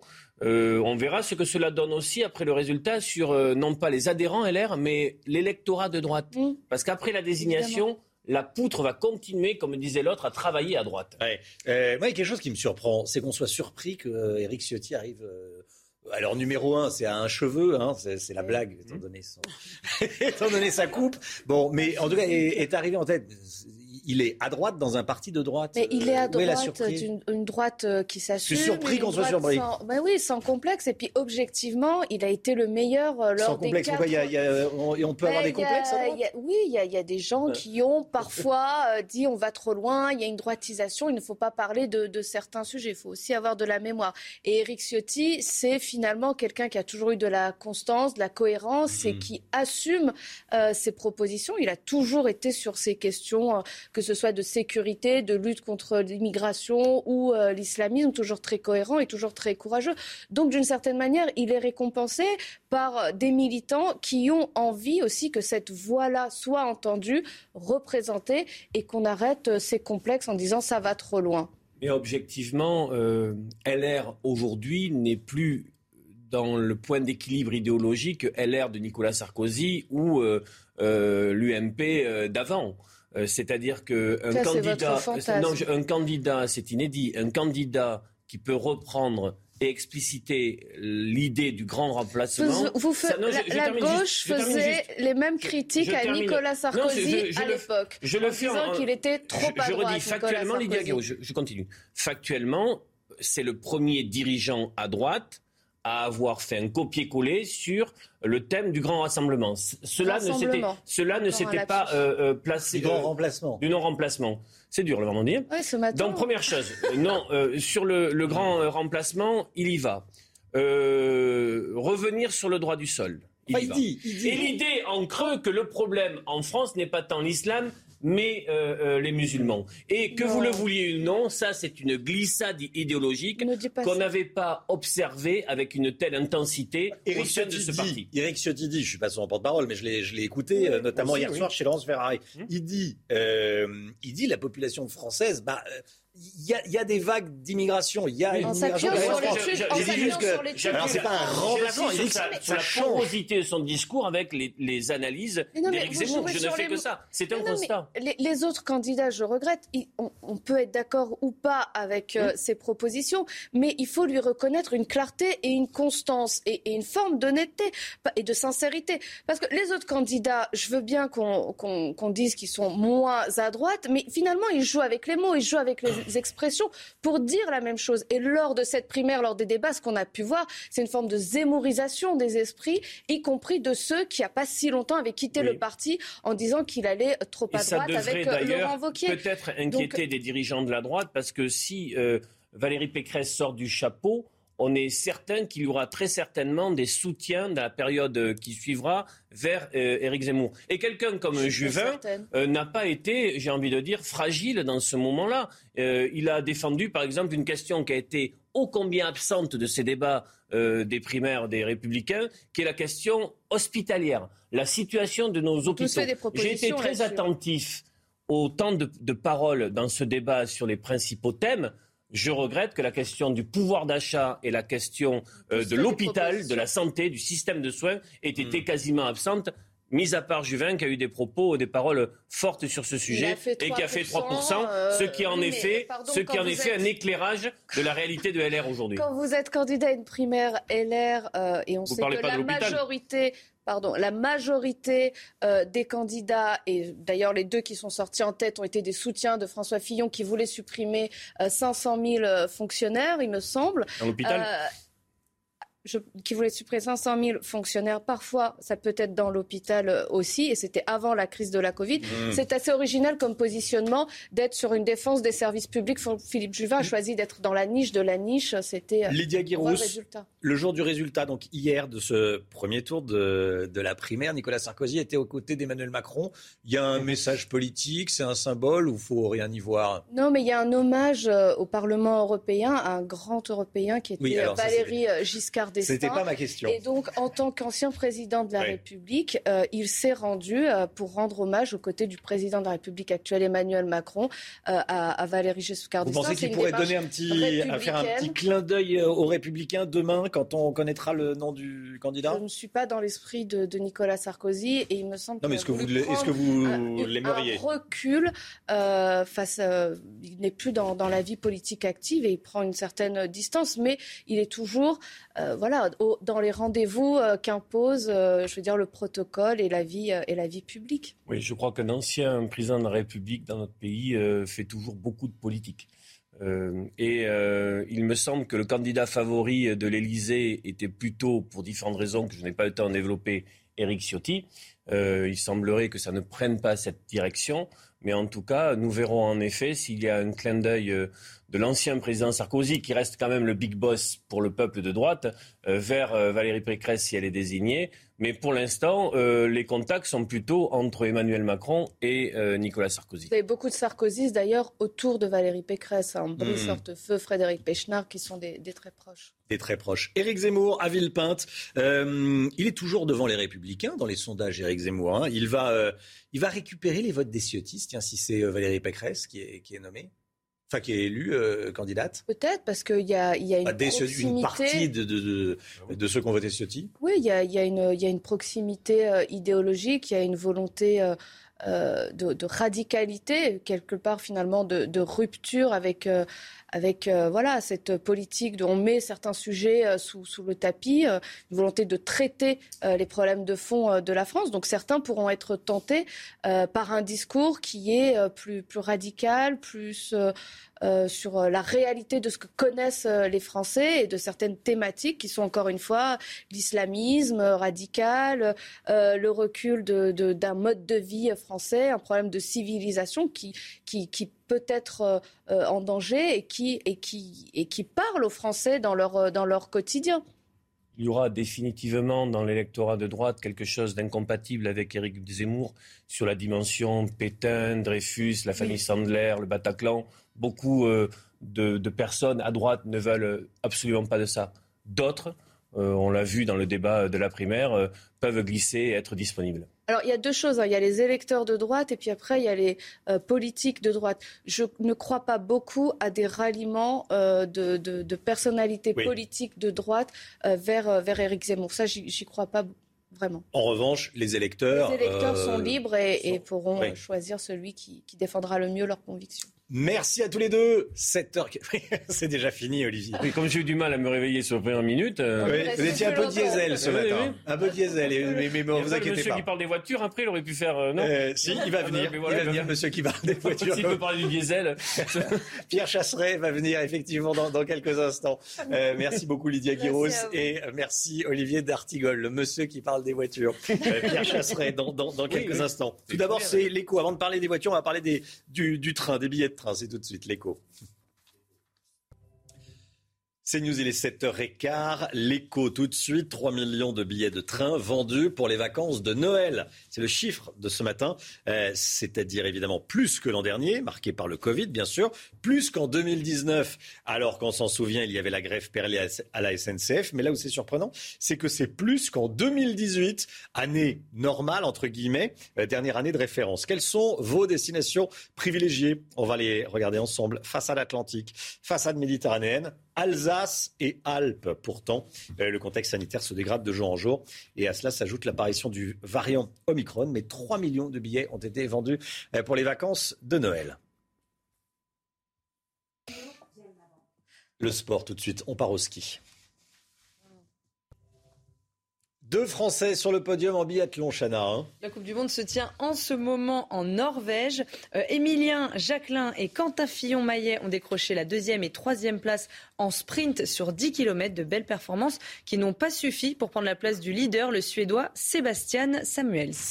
Et puis, et puis, et puis d'autres belles images. Hein. Et oui, on va voir cette vidéo qui va vous donner des sueurs froides, Romain, j'en suis sûr. Lundi, la légende française du frisky, Candide Tovex, a publié un clip d'une minute dans lequel on le voit réaliser des figures époustouflantes, comme vous le voyez juste là. Le champion partage ses exploits sur les réseaux sociaux, visionné des millions de fois. Et en cinq jours, cette vidéo comptabilise déjà plus de 300 000 vues.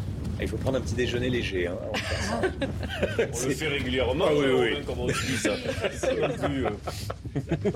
Merci, Chana.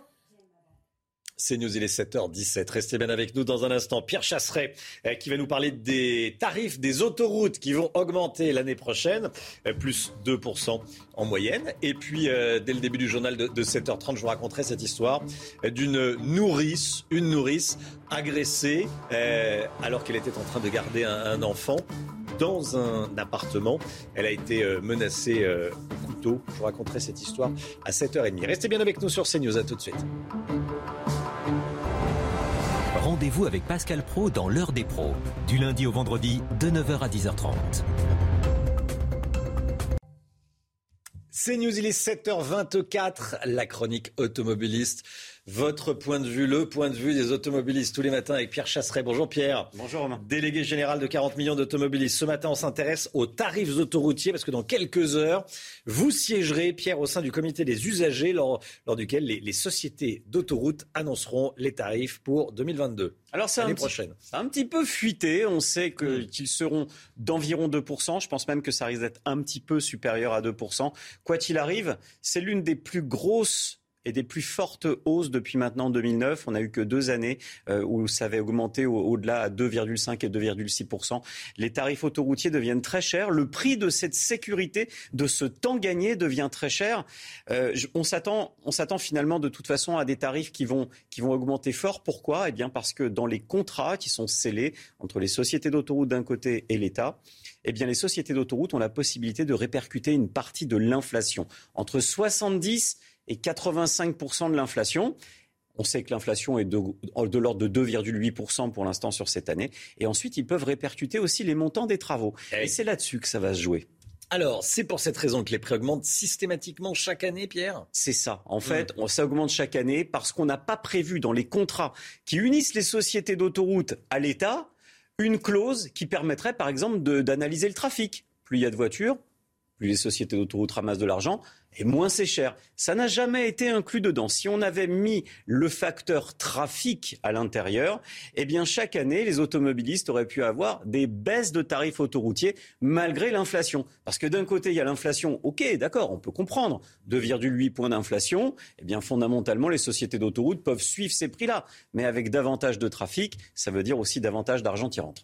Politiquement, ça paraît dur à tenir à quelques semaines de la présidentielle, quelques mois, euh, parce que la hausse décidée aujourd'hui sera appliquée au 1er février, donc à un mois et demi, deux mois du, du premier tour, enfin en tout cas de l'élection présidentielle.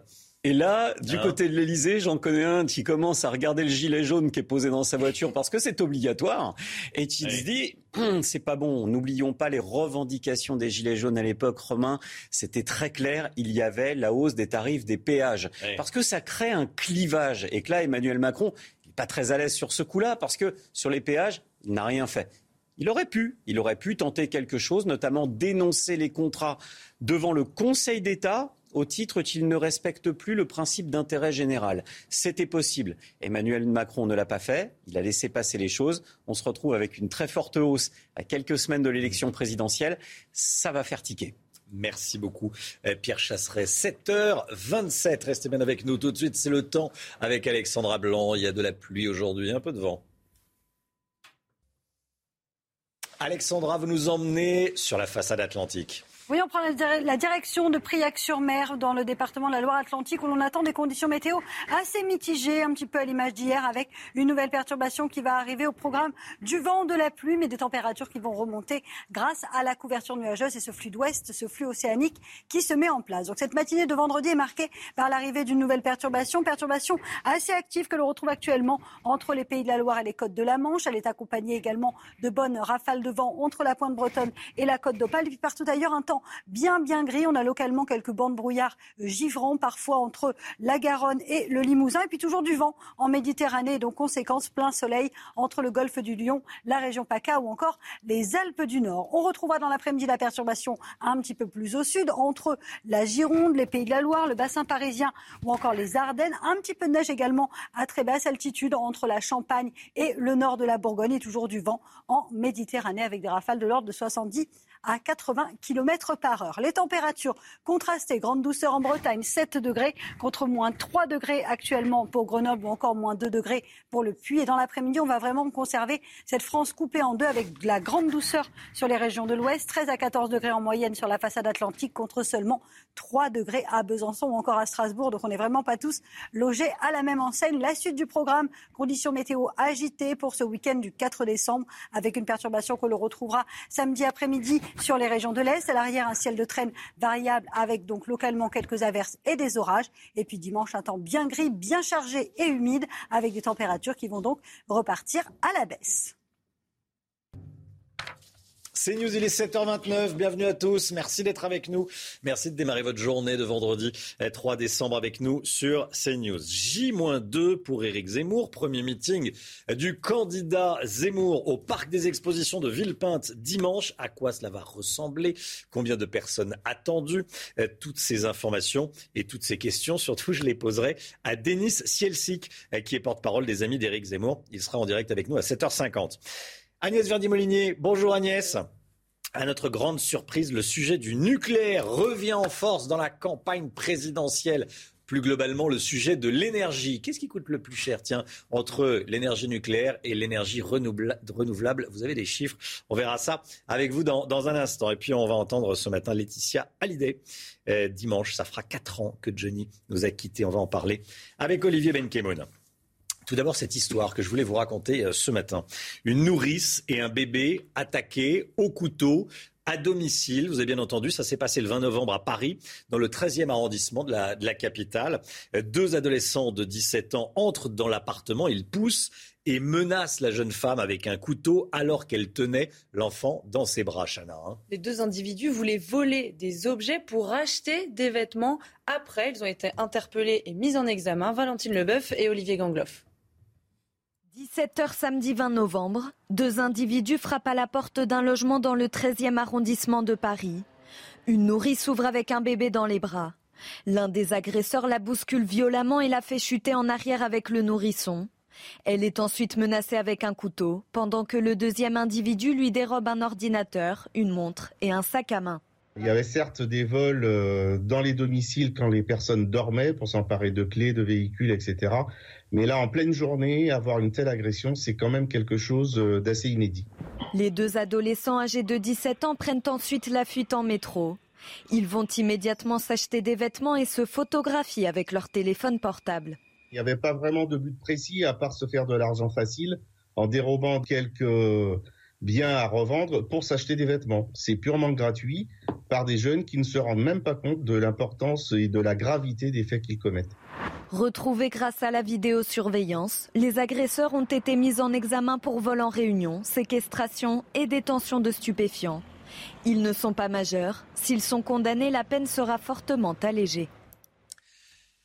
7h32, place à présent au second tour du congrès de la primaire des Républicains. Les 140 000 adhérents vont pouvoir voter à partir de 8h ce matin pour Éric Ciotti ou pour Valérie Pécresse. Le nom du vainqueur sera donné demain aux alentours de 14h30, Chana. Et hier, après l'annonce des résultats, les deux vainqueurs du premier, tour, ont débattu. Euh, pour la première fois sur CNews, c'était sur le plateau de Laurence Ferrari. Alors, qui est le mieux placé pour faire gagner la droite face à Emmanuel Macron? Les deux défendent leurs arguments. Écoutez. Pour battre Emmanuel Macron, il faut à la fois un projet puissant, je viens d'en parler, mais il faut aussi une capacité à rassembler toutes les sensibilités de la droite j'ai cette capacité à rassembler autour de moi toutes les sensibilités, à la fois la sensibilité sociale, la sensibilité européenne, mais aussi la sensibilité euh, régalienne portée par, euh, par Éric Ciotti. Je suis au barycentre de la droite. Et c'est pour ça euh, que je pense que je peux battre Emmanuel Macron. Je peux faire revenir vers nous, vers notre famille, qui est la seule qui peut gagner, ceux qui partagent le constat d'Éric Zemmour. Mais... Il y a ces francs stratégiques, il a dit, c'est, c'est un organisme qui dépend de Matignon, disant que notre population, elle change. Donc, moi, vous savez, les Français, ils voient des réalités.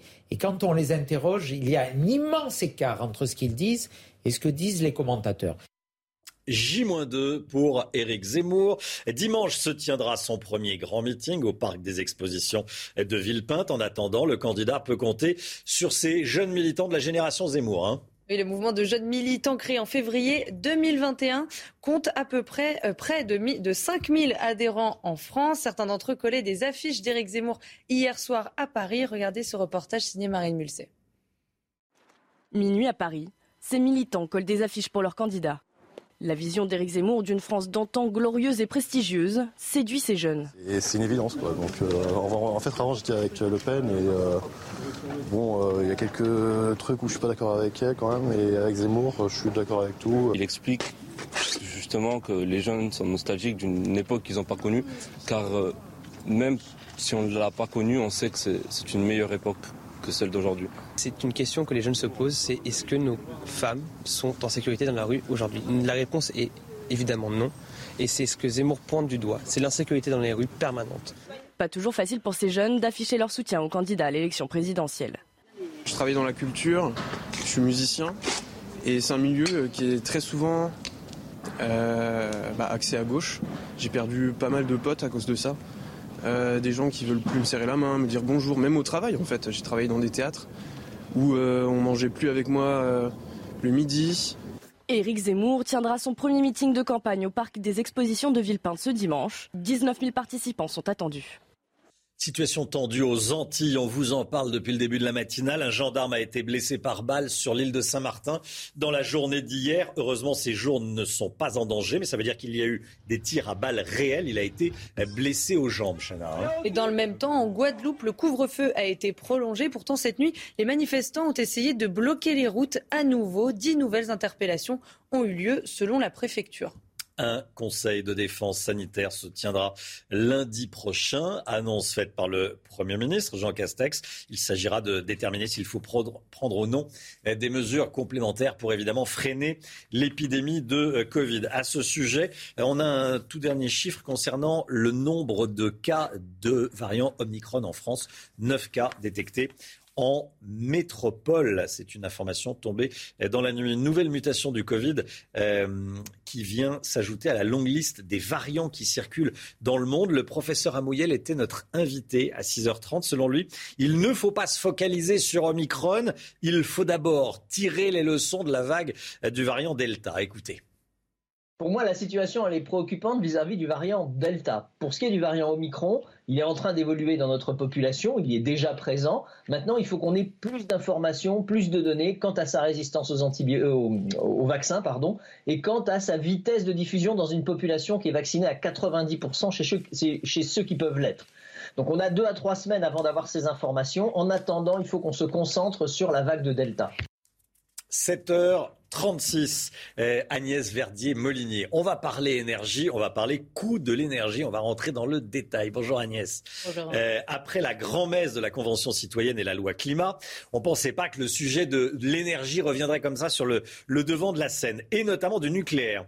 Eh, c'est la campagne présidentielle évidemment. Entre ceux qui veulent plus de nucléaire et ceux qui n'en veulent plus du tout, c'est le grand écart, hein, Agnès. Ah oui, c'est le grand écart et le sujet est loin de laisser indifférent, surtout en ce moment quand les prix de l'énergie flambent. Ben, on se souvient que le Premier ministre est venu dire, oulala, non, non, il n'y aura pas 12% d'augmentation des prix de l'électricité en janvier ou en février prochain, mais on va caper ça à 4%. Si on remonte dans les années antérieures, hein, depuis 2012, les prix réguliers de l'électricité ont augmenté entre 3 et 8% par an quand même. Et donc la France, qui a une électricité plutôt moins chère qu'ailleurs, ben, c'est grâce à 56 euh, réacteurs nucléaires qui produisent aujourd'hui 70% de notre électricité. Alors, si on fait le tour un petit peu euh, des candidats qui parlent du nucléaire, ben Valérie Pécresse et Éric Ciotti, hein, on en parle aujourd'hui, proposent de construire 6 EPR. Le président de la République aussi, Emmanuel Macron, a annoncé euh, la construction de 6 EPR dans les prochaines années. Arnaud Montebourg, Éric Zemmour veulent aussi la relance du nucléaire, mais ils ne donnent pas euh, trop de, de détails. Marine Le Pen aussi souhaite construire 6 EPR,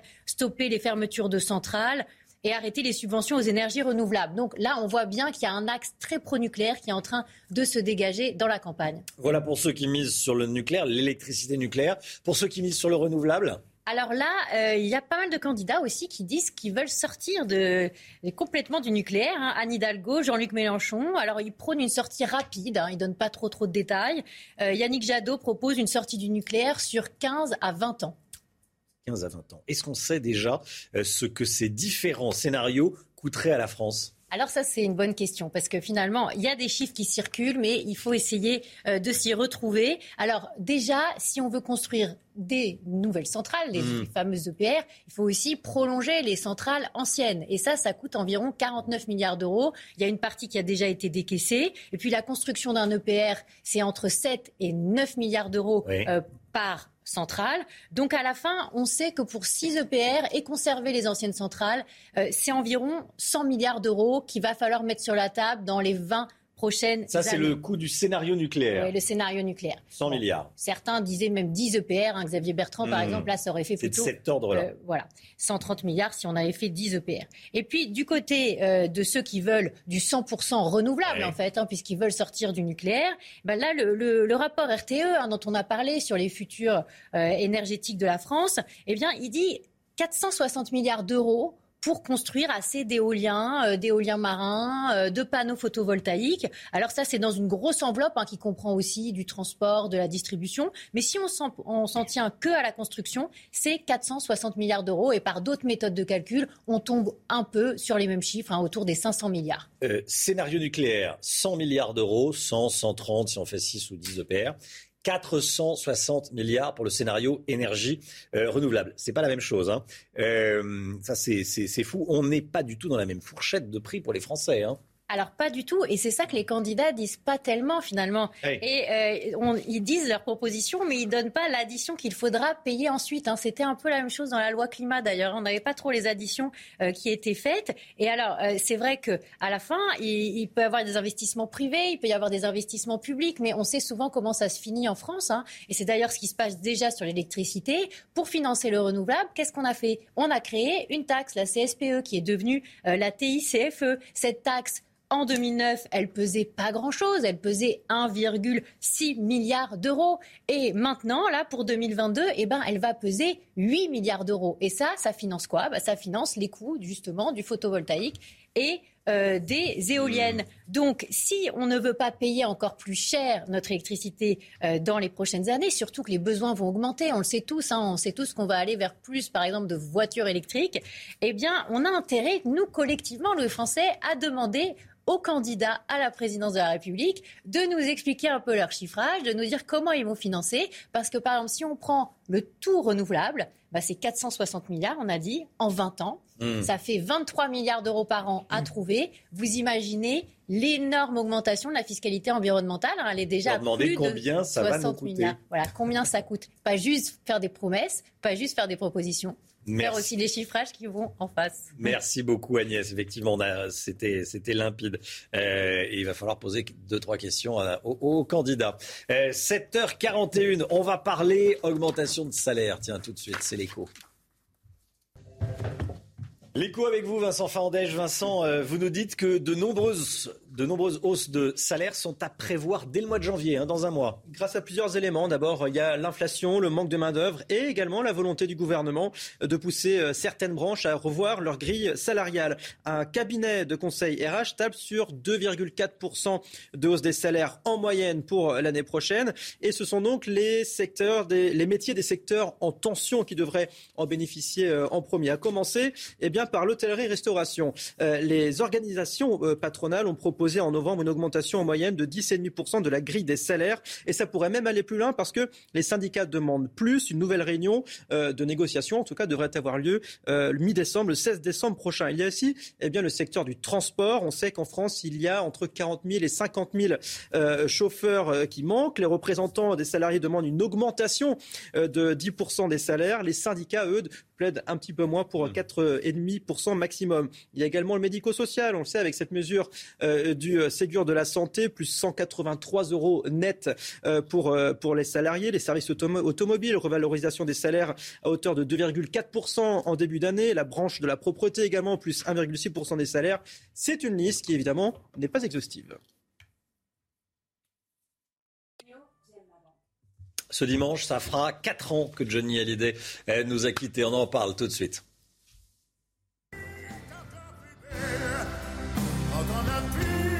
4 ans déjà, Olivier Benkemoula. Hein. Bonjour Olivier. Euh, a, disparu. Pour célébrer cet anniversaire, Canal Plus va diffuser dimanche soir un documentaire inédit et exclusif, documentaire sur les coulisses de la tournée, euh, de la tournée des salles américaines de Johnny Hallyday. Je ne sais pas si vous vous souvenez, c'était en, 2014. Johnny décide de réaliser son rêve américain. C'est ce que j'allais dire, il s'était fait plaisir. en vrai, rocker tour, joué partout aux États-Unis, euh, dans une quinzaine de villes, en tout cas San Francisco, Toronto, la Nouvelle-Orléans, New, New York, le prestigieux Beckham Theater. Le film a été présenté, le documentaire a été présenté mercredi soir à Los Angeles. On va écouter dans un instant Laetitia Hallyday, mais d'abord un extrait qui rappelle à quel point Johnny se sentait américain. Extrait de documentaire. My, my, my definitive green card. card. So I'm, I'm American. I'm going to change my name. I'm not going to call myself Joffrey Splendid. I'm going to call my name Johnny Halliday. Je m'appelle Jean-Philippe Smith, je suis né à Paris. Connaissez mieux sous le nom de Johnny. À Saint-Jean en 1943, je suis né dans la rue par une nuit d'orage. Je suis né. Je suis né dans la rue. Ah, ça fait plaisir de revoir dit Johnny Hallyday. Hein. Ce que vient de dire euh, Johnny Hallyday, c'est absolument fondateur. C'est à partir du moment où il a eu sa carte américaine, sa green card, qu'il est devenu Johnny Hallyday et qu'il a quitté Jean-Philippe Smet. On va donc mm. écouter euh, Laetitia Hallyday parler du rêve américain de Johnny. Johnny était plus américain qu'un américain et euh, il rêvait de, devenir américain. Ses idoles c'était euh, Marlon Brando, Johnny Cash, euh, James Dean, Marilyn Monroe. Johnny appelait l'Amérique sa terre promise. De jouer ici à Houston, c'est un petit peu pour nous la terre promise. J'étais émue de voir nos amis américains qui venaient découvrir le film, pleurer et qui ont été euh, extrêmement bouleversés par la dimension aussi de sa présence ce soir dans la salle. Alors qu'il est parti depuis 4 ans, mais euh, il est là, il est toujours là. Voilà, Laetitia, Laetitia Hallyday, interrogée en exclusivité par euh, Didier Alouche, à, Los Angeles, plus et, CNews, et, et Laetitia Hallyday qui est également revenue sur cette tournée américaine, parce que vous le disiez, il s'est fait plaisir, mais en fait, c'était des petites salles par rapport aux, grandes salles qu'il faisait. Évidemment, euh, Johnny Hallyday aux États-Unis, c'est pas le Johnny Hallyday, le French Elvis en France. Il a quand même le, track, énormément le track tous les soirs. Ce que j'aime dans ce documentaire, c'est qu'il est authentique, il a une intimité. Et euh, moi, je peux, peux pas le regarder sans pleurer. J'ai des Joy qui découvraient le film ce soir parce que j'avais pas voulu leur montrer avant. On pleurait tout le long du film.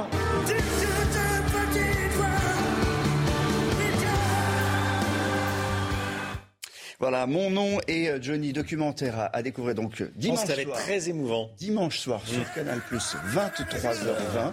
Alors là, c'est marrant parce qu'il y a des séquences avec Jean Reno, les, les copains américains qui parfois. Vous l'écoutez, écoutez. Jean Reno qui, qui, fait du rock.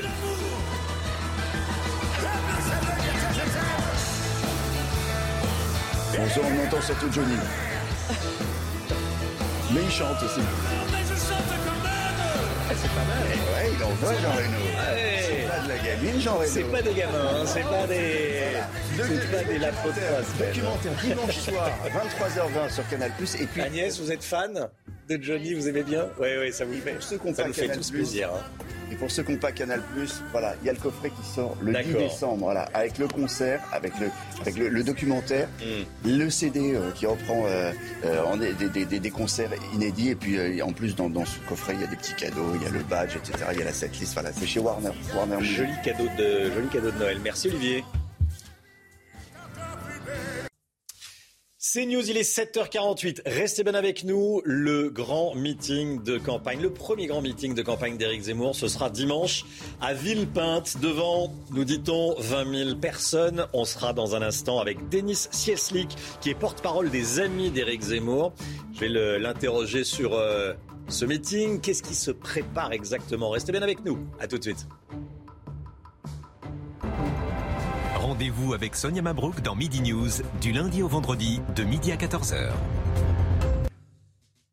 C'est News, il est 7h54. Bienvenue à tous. Merci d'être avec nous. On est avec Denis Sielsik. Bonjour. Bonjour, monsieur Desarmes. Vous êtes porte-parole des amis d'Éric Zemmour. On va parler de ce meeting, ce grand meeting qui euh, se prépare. Ça sera à Villepinte. Ça devait être au Zénith de Paris, 6000 places finalement. Euh, ça sera au euh, Parc des Expositions de Villepinte. on dit qu'il y aura 20 000 personnes. C'est ça à peu près? Alors non, c'est le chiffre qui circule partout. Nous, on n'a pas communiqué sur un chiffre en particulier. Euh, on avait juste énormément de demandes pour le Zénith de Paris. La candidature d'Éric Zemmour crée un, véritable engouement. Et comme on voulait laisser personne dehors, on s'est dit qu'on allait voir euh, plus grand. Donc euh, on espère faire, pourquoi pas, deux fois le Zénith, ce qui serait déjà une vraie réussite. 12 000 Ouais, par exemple, 12-13 000, ce serait une très très belle réussite. 12-13 000. Euh, quelle forme ça va prendre, ce, ce meeting d'Éric Zemmour? Bah, C'est un lancement de campagne. C'est vraiment le moment, euh, le, top départ d'une campagne qui va durer 5 mois et ça va être une belle démonstration de force. Une belle démonstration de force. Il, il, sera seul sur scène ou pas ah, faut bien qu'il y ait encore quelques surprises euh, pour que les gens euh, soient heureux d'être venus dimanche prochain. Ouais. on pose également la question de, de personnes qui pourraient venir gâcher votre fête euh, des militants d'extrême gauche. Qu'est-ce que, euh, quelles sont vos informations là-dessus? Plusieurs choses. Bon, déjà, on a l'habitude que euh, des espèces de militants excités d'extrême gauche viennent se battre sur un terrain qui n'est pas démocratique, mais qui est ultra violent. Donc, on a évidemment mis un vrai dispositif de sécurité en place, en partenariat, enfin en partenariat, avec évidemment les forces de sécurité, pour que tous les Français qui voudraient venir voir Éric Zemmour le fassent en toute sécurité, et on rassure tout le monde là-dessus il va y avoir la création du parti également. Qu'est-ce que vous pouvez nous en dire ce matin? Peu de choses, mais euh, l'objectif, c'est que euh, l'association Les Amis d'Éric Zemmour, qui est en réalité devenu un parti politique, qui est très structuré, qui est organisé avec un vrai maillage territorial, se transforme en une structure politique plus traditionnelle pour accompagner euh, jusqu'au bout la candidature de notre candidat. Et ça, ça sera quand? Rapidement, on espère, le plus rapidement possible. C'est-à-dire, dans quelques jours, quelques semaines? Oh, Ça devrait plus tarder maintenant, vous avez plus beaucoup à patienter. très bien. Euh, une question également euh, sur euh, lundi. On parle de plusieurs millions de tracts qui vont être distribués au lendemain du, du meeting de Villepinte. Est-ce que vous pouvez confirmer? Alors plusieurs millions, je sais pas, c'est pas moi qui m'occupe de ça. Ce qui est certain, c'est qu'on va vraiment rentrer en campagne et donc il va y avoir un dispositif très important pour accompagner cette candidature et convaincre un maximum de Français que la vision que porte Eric Zemmour pour son pays est la bonne. Hmm. J'aimerais qu'on parle également des, Républicains. Euh, Valérie Pécresse, Éric Ciotti sont les deux finalistes. Les militants euh, des Républicains vont pouvoir voter dans 2 minutes 30. Je vois qu'il est 7h57 et 30 secondes euh, à partir de 8h. Voilà, à partir de 8h, ils pourront commencer à, voter. Quel est votre candidat préféré? Ça serait une bonne nouvelle que ce soit Valérie Pécresse ou Éric Ciotti bah, moi, j'ai, j'ai pas ma carte euh, chez les Républicains, donc je vais pas, je vais pas voter, je vais pas m'exprimer. Par contre, étant un, plus qu'un sympathisant, un militant pour, pour, votre camp politique, voilà, étant un militant d'Éric Zemmour, clairement, je me sens beaucoup plus proche des idées d'Éric Ciotti. Euh, Éric Ciotti, il a le mérite d'avoir la cohérence de ses idées depuis plusieurs années. Euh, d'ailleurs, Éric Zemmour a eu l'occasion de le féliciter euh, mm. pour son score, et puis ça valide vraiment la thèse d'Éric Zemmour, selon laquelle les militants LR sont encore de droite et qu'une large part n'est pas représentée par ses, par ses représentants, comme Madame Pécresse, qui s'est droitisée in extremis parce qu'elle a compris que ça fonctionnait. Donc si c'est Valérie Pécresse qui est euh, élue par les militants LR, vous tendrez la main de façon un peu plus euh, euh, intense, j'allais dire offensive en tout cas, à, à Éric Ciotti. Vous lui direz, Éric Ciotti, viens, rejoins-nous Nous, on est clair, on ne ment pas depuis le début, on veut l'union des droites. Donc on parle à tous les électeurs de droite qui sont sur une ligne de droite. Les électeurs de M. Ciotti, M. Ciotti lui-même, les électeurs de Mme Le Pen, tous ont vocation à rejoindre, je le crois, à terme, s'ils le souhaitent, la candidature d'Éric Zemmour pour une véritable union des droites et pour redresser le pays. Denis Yeltsik, porte-parole des amis d'Éric Zemmour, avant que ça devienne un, parti politique euh, ce matin dans la matinale. Merci à vous. Merci, d'être venu ce matin sur le plateau de la matinale. 7h59, euh, le temps tout de suite avec Alexandra Blanc. Ravi de vous retrouver avec des conditions météo qui se dégradent en cette journée de vendredi où l'arrivée d'une nouvelle perturbation par les régions de l'ouest va donner de la pluie, mais également un temps bien nuageux avec en prime le retour du vent près des côtes de la Manche avec des rafales de l'ordre de 60 à 70 km par heure partout ailleurs. Beaucoup de grisailles, localement d'ailleurs quelques petits brouillards givrants le long de la Garonne ou encore en allant vers le Limousin et puis maintien du Mistral et de la Tramontane en Méditerranée. Donc, conséquence, le ciel est parfaitement dégagé. Dans l'après-midi, la perturbation progresse un petit peu plus au sud. On la retrouve entre le nord de la Gironde, le bassin parisien ou encore les Ardennes, avec quelques flocons de neige attendus entre la Champagne et le nord de la Bourgogne. Donc, un temps bien gris, bien nuageux sur les trois quarts du pays ce matin, mais également cet après-midi. En revanche, plein soleil entre les Alpes et les Pyrénées-Orientales. Les températures contrastées, grande douceur avec les nuages à Brest avec 7 degrés contre moins 3 degrés en moyenne à Grenoble ou encore moins 2 degrés au Puis dans l'après-midi, on va conserver ces conditions météo contrastées avec une France coupée en deux. Plus vous irez vers l'ouest, plus vous aurez de la douceur. 14 degrés à Bordeaux ou encore à Biarritz contre seulement 3 petits degrés à Besançon ou encore à Strasbourg où là vous aurez vraiment froid cet après-midi. La suite du programme, un défilé de perturbations tout au long du week-end qui s'annonce plutôt hivernal avec de la neige en montagne, du vent mais également de la pluie et une baisse des températures prévue à partir de dimanche. C'est News, il est 8h, bienvenue à tous et merci d'être avec nous. Éric Ciotti ou Valérie Pécresse, les militants, les républicains peuvent voter depuis quelques secondes maintenant pour euh, leur candidat à la présidence de la République. Valérie Pécresse est la grande favorite. Éric Ciotti peut-il créer la surprise? On va en parler avec vous dans un instant. Vincent Faandège.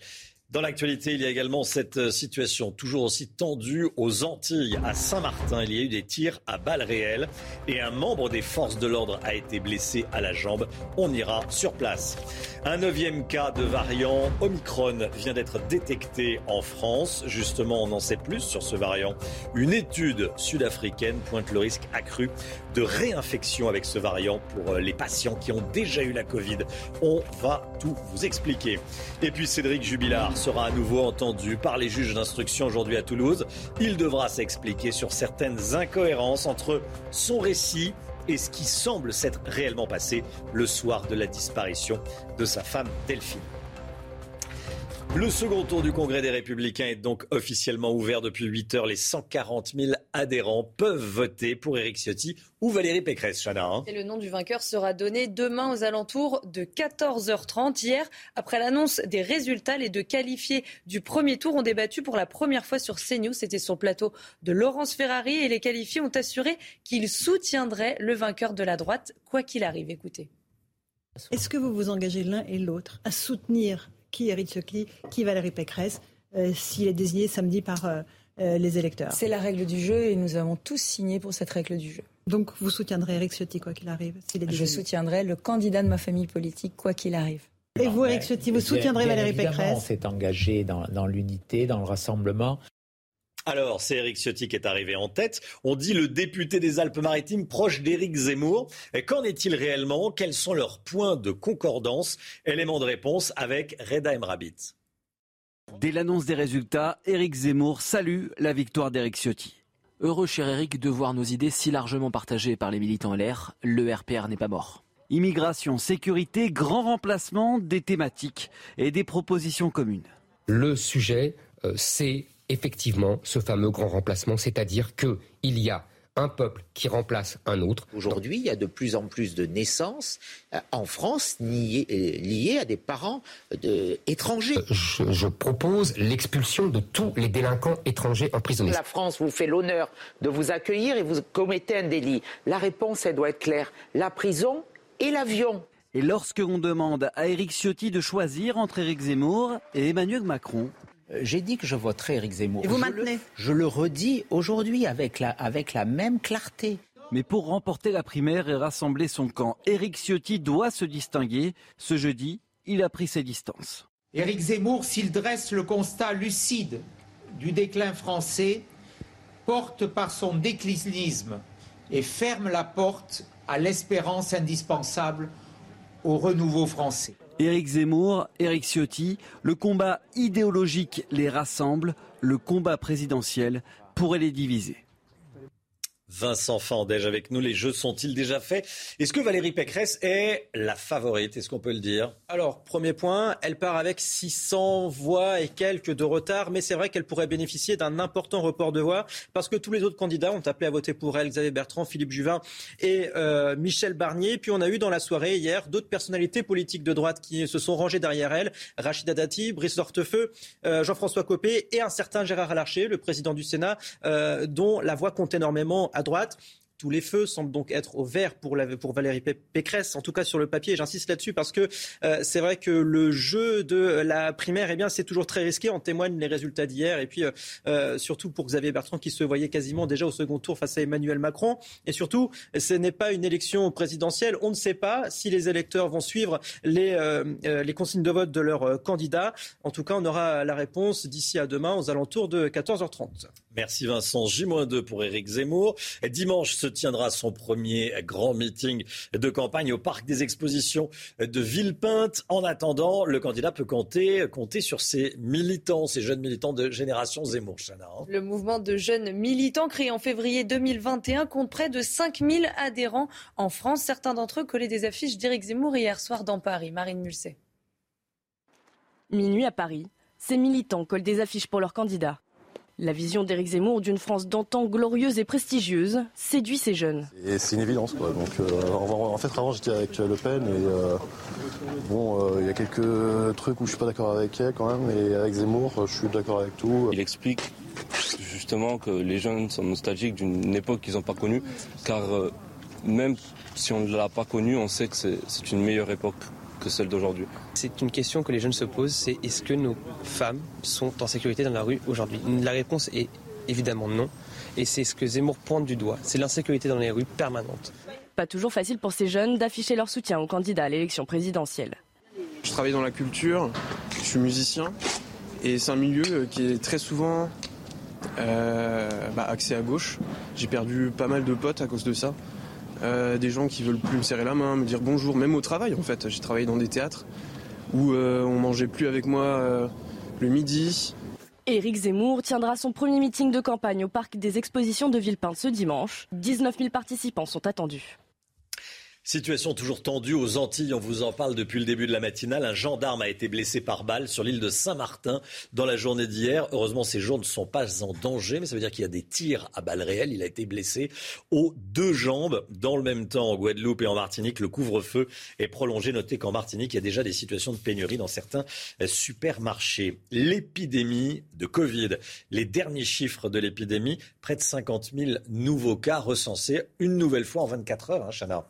Deuxième jour consécutif, 48 416 exactement. Et à l'hôpital, 1934 patients sont en réanimation, 48 de plus en 24 heures et 103 décès ont été recensés. Cédric Jubilard, de nouveau interrogé par la justice. L'audition est prévue aujourd'hui dans le cabinet des juges d'instruction de, Toulouse. Il est évidemment le suspect numéro un dans l'affaire de la disparition de sa femme Delphine. Hein. Oui, il devra raconter le déroulement précis de la nuit où son épouse a disparu. C'était dans la nuit du 15 au 16 décembre 2020, il y a presque un an. Et si depuis son arrestation en juin dernier, Cédric Jubilard ne cesse de clamer son innocence, cet interrogatoire pourrait être décisif. Valentine Leboeuf. Pour la première fois dans cette affaire, l'interrogatoire portera exclusivement sur la soirée de la disparition de Delphine Jubilard. Objectif, valider la chronologie minute par minute. C'est le deuxième interrogatoire devant les juges d'instruction. Et cette fois, Cédric Jubilard devrait être mis face à ses incohérences. Il n'a jamais évoqué une promenade le soir de la disparition de son épouse. Une habitante affirme pourtant l'avoir croisé dans le quartier, entre 21h30 et 22h. Autre incohérence, des voisines disent avoir entendu des cris dans la soirée, alors que Cédric Jubilard assure qu'il n'y a jamais eu de dispute entre lui et sa femme. Le suspect aurait également menacé de mort son épouse devant sa mère. J'en ai marre, je vais la tuer, je vais l'enterrer, personne ne la retrouvera. Mais Cédric Jubilard continue de clamer son innocence. Les juges d'instruction vont tenter de le mettre en difficulté pour faire enfin la lumière sur cette affaire, un peu moins d'un an après la disparition de Delphine Jubilard. C'est News, il est 8h09. Restez bien avec nous. Dans un instant, Laurence Ferrari reçoit Damien Abad, président du groupe Les Républicains, à l'Assemblée nationale. A tout de suite. Rendez-vous avec Pascal Pro dans l'heure des pros, du lundi au vendredi de 9h à 10h30. C'est News, il est 8h15. Bienvenue à tous. Laurence Ferrari, vous recevez ce matin Damien Abad, président du groupe Les Républicains à l'Assemblée nationale. Bonjour Damien Abad. Bonjour Laurence Ferrari. Bienvenue dans la matinale de CNews. Éric Ciotti et Valérie Pécresse sont donc les deux finalistes de cette primaire LR. Est-ce que vous êtes surpris par le résultat? On a eu des résultats très serrés. La réalité, c'est qu'il y a moins de 3500 voix entre le premier et le quatrième. Donc on savait que ça allait se jouer dans un mouchoir de poche. Ça se jouait à quatre. Éric Ciotti a fait une campagne claire sur une ligne politique assumée. Et Valérie Pécresse elle-même a su aussi euh, fédérer, rassembler. Voilà. Qu'est-ce qui a manqué à celui que vous souteniez, Xavier Bertrand Je suis déçu pour Xavier Bertrand, pour toute son équipe. Qu'est-ce qui lui a manqué? La clarté, la cohérence? Non, je pense qu'il a manqué peut-être une semaine. La vérité, c'est ah oui, que. Mais il manque toujours un peu de oui, temps, mais vous savez. Vous savez, on a créé une dynamique militante. La vérité, c'est qu'il partait de loin. Euh, parce qu'au départ, il avait hésité à aller dans ce congrès ou pas, et qu'il fallait remonter. Et il l'a fait au cours des semaines. Il a fait une campagne courageuse, digne. Je veux aussi saluer son engagement pour le congrès parce qu'il a fait le choix de l'unité de sa famille politique plutôt que de partir tout seul. C'était une erreur finalement de revenir dans cette euh, primaire LR. Il aurait peut-être mieux fait de continuer dans sa cohérence. Il était euh, un jour, je ne vais pas au congrès, le lendemain j'y vais, je prends pas ma carte, je prends ma carte. Ça ne lui a pas nuit finalement. La cohérence, c'est de préserver l'unité de notre famille politique. Et je pense que Xavier Bertrand, malgré sa défaite hier, il a donné une belle image de rassemblement de notre famille. Il s'est mis à côté de Valérie Pécresse immédiatement. Et je pense que c'est ça qui doit être salué aujourd'hui. Il faut ce choix-là, il ne faut pas le regretter. Il faut l'assumer jusqu'au bout. C'est pas passé loin. La vérité, c'est que tout ça s'est fait dans un mouchoir de poche. Il a fait une belle campagne. Maintenant, après, euh, malheureusement, il a manqué euh, quelques voix. C'est regrettable parce que je pense que de voix. C'est regrettable parce que je pense que c'est celui qui incarnait le mieux cette France des territoires, mais c'est comme ça. C'est désormais passé. Est-ce que ce résultat incarne une droite divisée, une droite euh, qui est écartelée entre deux pôles très différents, Éric Ciotti et, et Valérie Pécresse? Je ne crois pas parce que même sur les sujets de sécurité et d'immigration, il y a une convergence idéologique entre nous. Je préside un groupe de 104 députés et nous sommes tous d'accord pour dire qu'on doit revoir notre politique migratoire. On est tous d'accord pour tous les peines... d'accord pour un Guantanamo à la française? On est tous d'accord sur les peines minimales obligatoires. On est tous d'accord sur voter des lois de quotas migratoires pour modifier la Constitution. On a beaucoup de points de convergence. Ensuite, il peut y avoir là ou ici ou là des points de divergence. Mais je ne sens pas de rupture idéologique entre nous. Bien au contraire il y a aussi l'attente des militants. Parce que le fait qu'Éric Ciotti soit sorti en tête, c'est aussi un signal. C'est celui des militants qui attendent une droite qui assume ses convictions, qui a le courage de les porter haut et fort. Est-ce que c'est pas ça finalement que vous n'avez pas vu Que la droite voulait une droite de droite et non, pas une droite euh, centriste et un peu zigzagante? Mais vous savez, euh, moi, je ne crois pas à la théorie euh, des deux droites ou des trois droites. La vérité, c'est que ceux qui croient en cela, ils veulent nous diviser, nous fracturer. Je crois à une dynamique comme Nicolas Sarkozy l'avait fait en 2007. Bien sûr qu'il y a une attente de droite qui est forte. J'ai fait beaucoup de déplacements dans les fédérations. Je l'ai constaté moi-même, cette attente-là. Et à nous d'y répondre. C'est ce que l'on fait d'ailleurs au quotidien à l'Assemblée nationale et c'est ce qu'on fera demain avec notre candidat ou notre candidate. Donc c'est ça l'enjeu. C'est effectivement apporter des réponses concrètes aux citoyens qui ne veulent plus de tiédeur mais qui veulent tout simplement qu'on assume nos convictions. Entre Eric Ciotti et Valérie Pécresse, vous avez choisi. Vous avez choisi Valérie Pécresse. Oui, Pourquoi est-ce que vous avez choisi Valérie Pécresse? J'ai choisi Valérie Pécresse à titre personnel, hein, pas en tant que président de groupe, parce que je pense que c'est elle aujourd'hui qui peut le mieux rassembler, fédérer les Français, parce que c'est une femme d'ordre, d'autorité, c'est une femme de droite qui préside la première région de France, et donc je pense qu'elle est suffisamment prête, elle a une expérience politique suffisante pour pouvoir créer une dynamique, parce que notre objectif, c'est de gagner cette élection présidentielle et d'arriver au second tour, et donc c'est de rassembler. Mais vous savez, quel que soit le gagnant samedi, de toute façon, il n'aura pas d'autre choix que de rassembler, fédérer, parce que les résultats nous montrent quoi? Que seul le collectif peut l'emporter. Personne ne gagnera tout seul. Ça serait une révolution tout de même si samedi Valérie Pécresse était désignée candidate pour ce parti de la droite, héritier du RPR, qu'on a, a dit tellement macho, euh, qu'une femme soit désignée. Ça serait en tout cas, je trouve, un symbole positif, un signal aussi d'ouverture. Euh, on en a eu des femmes qui ont été candidates. Il y a eu Michel Alliot-Marie à l'époque. Euh, voilà, je pense que oui, ça serait, ça serait un beau message envoyé. Puis surtout, ça renvoyait aussi dans les cordes toutes celles et tous ceux qui considèrent qu'on a un parti ringard, un parti macho, qui ne sait pas se moderniser. Donc euh, oui, ça serait certainement une bonne nouvelle et un beau symbole politique aussi pour la droite. Valérie Pécresse estime qu'elle est la seule à pouvoir battre Emmanuel Macron. Pour l'instant, on ne le voit pas dans les sondages, évidemment. Est-ce que sur quel ressort il faudra qu'elle joue pour pouvoir se hisser au niveau du président de la République? Vous savez, Éric Zemmour et Marine Le Pen, ce sont les deux assurances-vie de la réélection d'Emmanuel Macron. Et les Français le savent très bien. Les extrêmes, et c'est tant mieux, n'arriveront jamais au pouvoir. Les seuls qui peuvent battre aujourd'hui Emmanuel Macron, c'est la droite républicaine. Donc oui, elle a raison de dire qu'aujourd'hui, c'est la seule qui peut le battre. Euh, et notre objectif à nous, c'est d'être au deuxième tour pour avoir un vrai match. Pas un match à la Pyrrhus, mais un vrai match entre la droite républicaine et le macronisme, parce que nous voulons nous fondre ni dans le macronisme, ni nous confondre avec l'extrémisme. Et c'est ça la droite républicaine. Vous envoyez à Eric Ciotti qui dit qu'il continue, euh, si Eric Zemmour est au second tour face à Emmanuel Macron, qu'il votera pour Eric Zemmour. C'est son choix. Ce n'est pas le mien, c'est son choix. Mais moi, ce que je souhaite, c'est que cette question ne se pose pas. Parce que on en a un peu assez d'avoir des seconds tours à la Pyrrhus où on choisit par défaut, on choisit par élimination. Je voudrais que pour une fois, on puisse choisir par conviction notre candidat, notre candidate. Ça doit être ça notre objectif politique, de se hisser au second tour et de gagner. La droite n'a plus gagné une élection présidentielle depuis 2007. Et c'est paradoxal parce que peut-être que la France n'a jamais été aussi à droite qu'aujourd'hui. C'est ça la question que nous devons nous poser. Alors la question c'est aussi quelle droite? Marine Le Pen euh, s'est moquée de votre droite divisée. Elle, euh, elle estime que c'est un quatre quarts breton. Qu'est-ce que vous lui répondez? Écoutez, D'abord, Madame Le Pen, c'est sûr qu'elle n'a pas de problème de division puisqu'elle s'auto-désigne elle-même et par lien familial uniquement.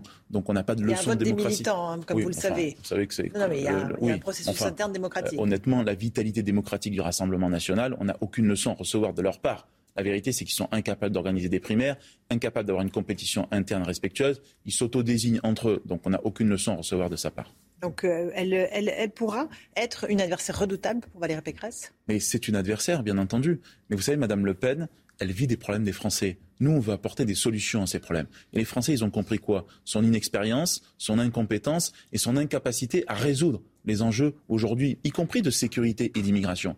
Parce qu'on ne résoudra pas ça avec des slogans. On résoudra ça avec une politique courageuse. Et à l'Assemblée nationale, excusez-moi de vous dire, c'est pas ces amendements, ces prises de parole qui change grand-chose aujourd'hui. C'est-à-dire qu'elle ne fait pas son travail de parlementaire, c'est ce que vous nous dites aujourd'hui? Ce que je dis très clairement, c'est qu'aujourd'hui, elle ne pèse pas, elle n'a pas de groupe politique, et qu'en tout cas, ce n'est pas elle qui fait changer la donne et qui monte au créneau contre le gouvernement matin, midi et soir, comme nous, avec notre groupe politique, nous le faisons. Éric Zemmour euh, va faire un grand meeting dimanche soir euh, à Villepinte. Visiblement, euh, on est passé de 20 000 à 12 000 spectateurs. Ça serait un tour de force quand même de réunir autant de monde? Vous savez, ça fait déjà longtemps que l'on attend la déclaration de candidature. Maintenant, on l'a. Ce rassemblement, on verra. Ce que je note, c'est que c'est un homme de plus en plus seul. Ce que je note, c'est qu'il y a beaucoup de défections dans son camp. Il y a beaucoup d'interrogations et d'incertitudes. Après, bien sûr qu'il y aura du monde parce qu'il y a aussi une colère en France, il y a aussi une angoisse, il y a aussi des peurs qui sont là et qu'aujourd'hui, elles se cristallisent autour de sa candidature. Mais ce que je souhaite, moi, demain, c'est qu'elle ne se cristallise pas uniquement par défaut autour de sa candidature, mais qu'elle se cristallise aussi autour de la droite républicaine, de la droite des classes moyennes, des classes populaires. Moi, c'est pour ça que j'ai soutenu Xavier Bertrand parce que je trouvais qu'il incarnait cela. On a besoin de retrouver ce lien et ce contact euh, avec les Français. Éric Zemmour a félicité Éric Ciotti en disant qu'il partageait à peu près la même, euh, les mêmes valeurs et surtout en disant le RPR n'est pas mort. Vous êtes d'accord avec ça? Mais Éric Ciotti, c'est le RPR Non, mais Éric Zemmour, il vit toujours dans le passé et toujours avec un rétroviseur. Le RPR et l'UDF... On est l'héritier aussi d'une tradition. Oui, mais le RPR et l'UDF, c'était quand même l'époque d'avant. On a créé l'UMP avec Nicolas Sarkozy, puis ensuite les Républicains. C'est pouvoir être rassemblés, pouvoir créer une dynamique de droite et donc pas revenir euh, aux divisions d'antan. Alors ensuite, non, c'est pas lui qui a le monopole du RPR. La vérité aujourd'hui, c'est que tous les anciens RPR, ils sont dans notre groupe politique, ils sont dans notre famille politique et ils sont chez les Républicains. Éric Zemmour est un homme seul aujourd'hui?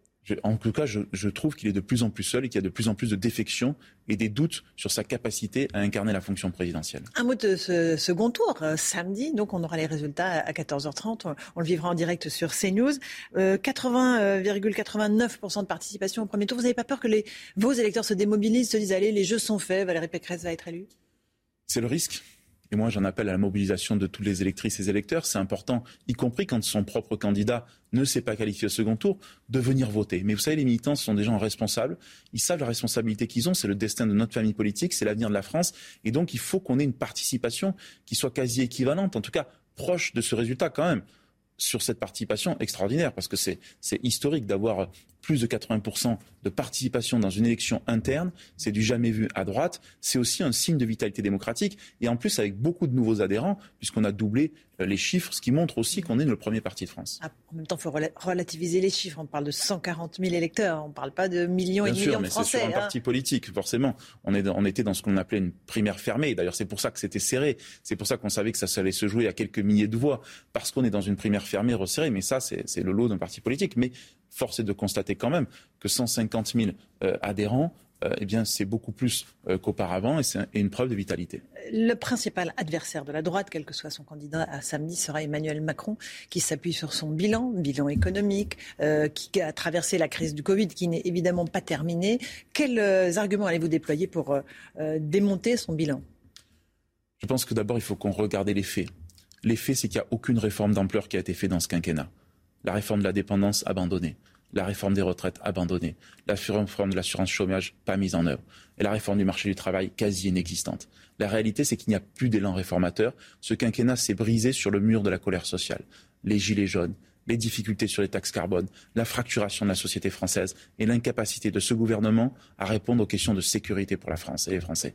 Voilà ce qui se passe. Et donc c'est un quinquennat pour rien, c'est un quinquennat d'échec qui a fracturé les Français. Notre réponse à nous, elle doit être totalement différente. Avec un projet, évidemment, que vous allez euh, amalgamer euh, à partir de samedi en prenant les propositions des uns et des autres, en faisant une espèce de programme commun? Je pense qu'il y, y, a des bonnes propositions partout. Quand Philippe Juvin nous dit qu'il faut davantage d'internes en médecine qui viennent dans les territoires sous-dotés, il a raison. Euh, quand Xavier Bertrand nous dit qu'il faut qu'à partir de la 35e heure, le net égale le brut, que le salaire net égale le salaire brut, il a complètement raison.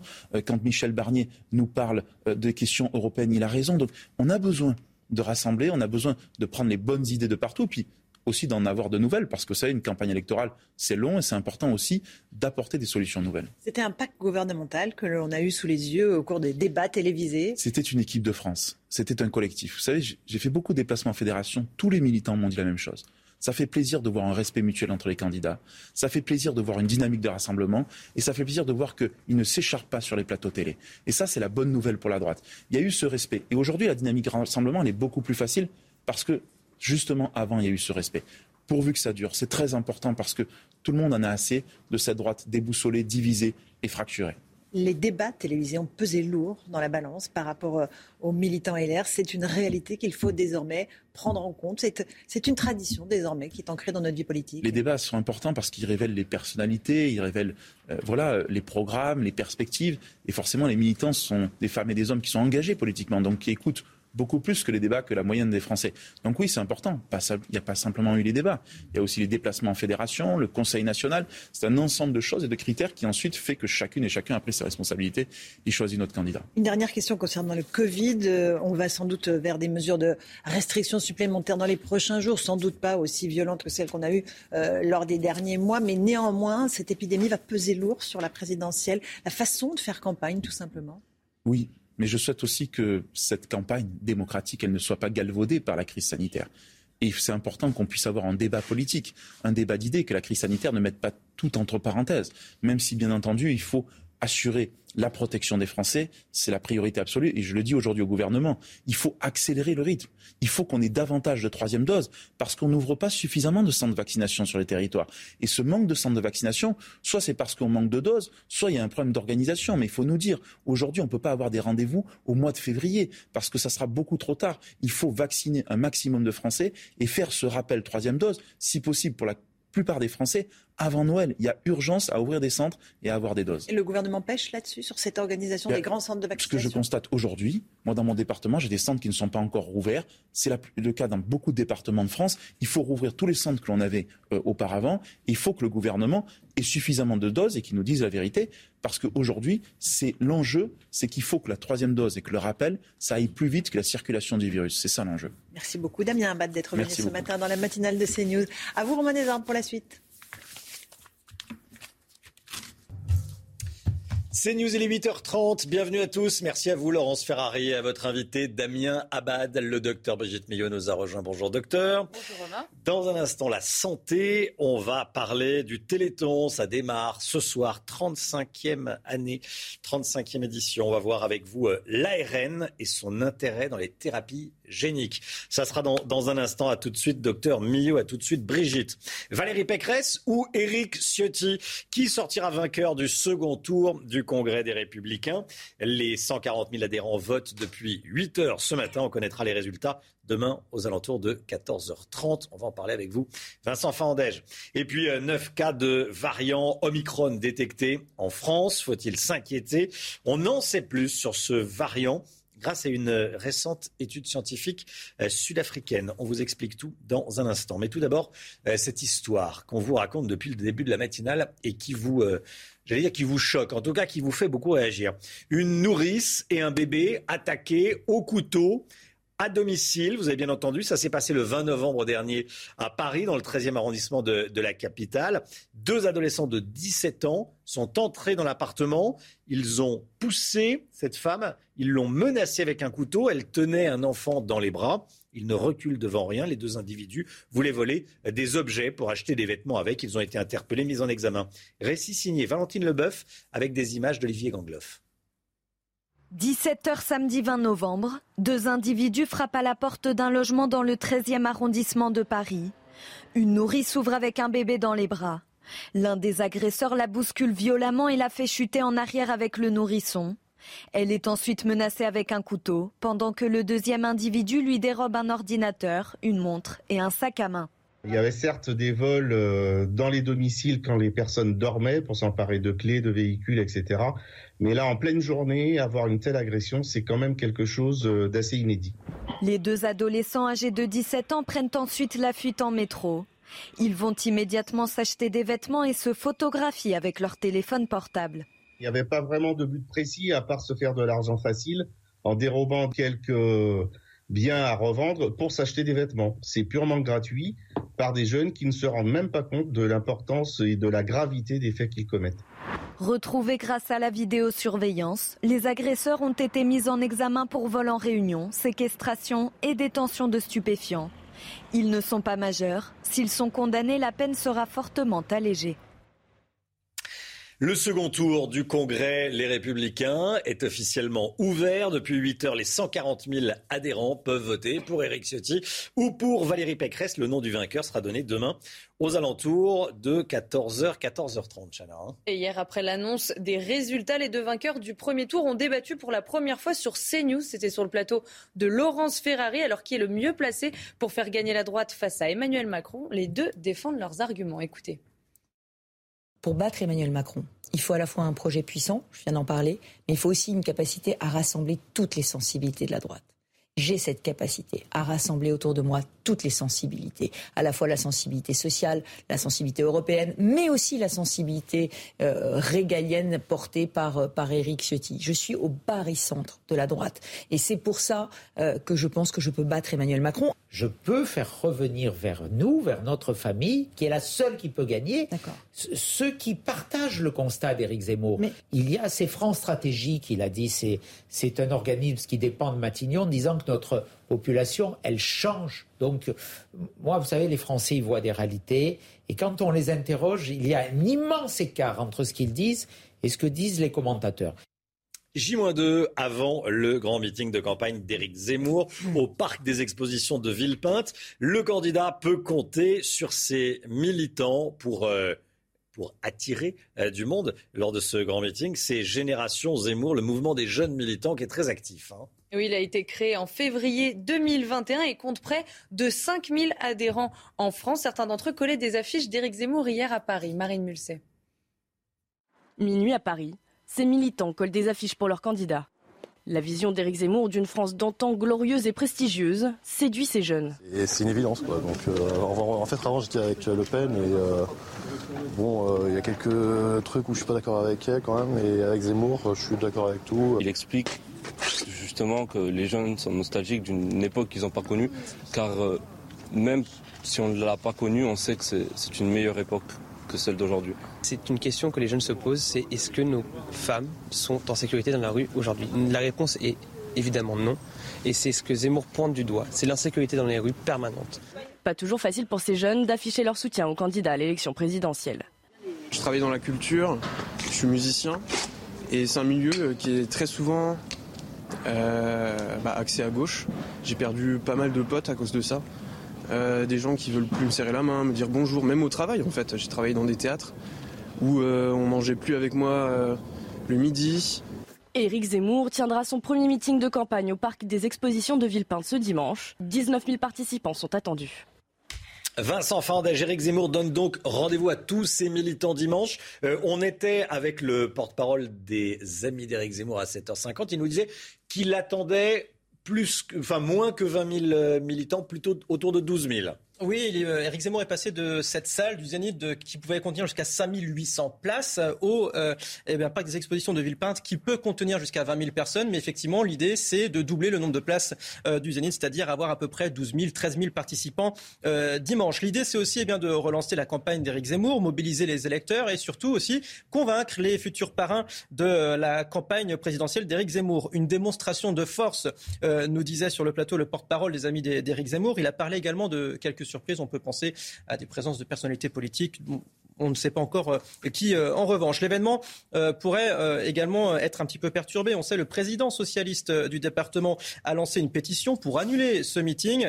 également des associations d'extrême gauche qui avaient eh bien appelé à bloquer mmh. l'accès aux Zénith initialement. Eh bien peut-être seront-ils également présents à Villepinte. Merci beaucoup Vincent Fandège. Situation toujours tendue aux Antilles. Un gendarme a été blessé par balle sur l'île de Saint-Martin dans la journée d'hier, Chana. Hein. Et ces jours, heureusement, ne sont pas en danger. Les forces de l'ordre ont été attaquées par un groupe de personnes armées lorsqu'elles tentaient d'évacuer un barrage. Dans le même temps, en Guadeloupe, le couvre-feu a été prolongé. Comme en Martinique, rien n'y fait. Cette nuit, les manifestants ont essayé de bloquer les routes à nouveau. Dix nouvelles interpellations ont eu lieu selon la préfecture. Les dernières informations concernant l'épidémie. Euh, notez qu'il y aura un conseil de défense sanitaire lundi matin. C'est Jean Castex qui l'a annoncé. Il devrait y avoir des prises de décision d'ici euh, lundi matin concernant d'éventuelles, de probables euh, mesures de, durcissement concernant les restrictions sanitaires.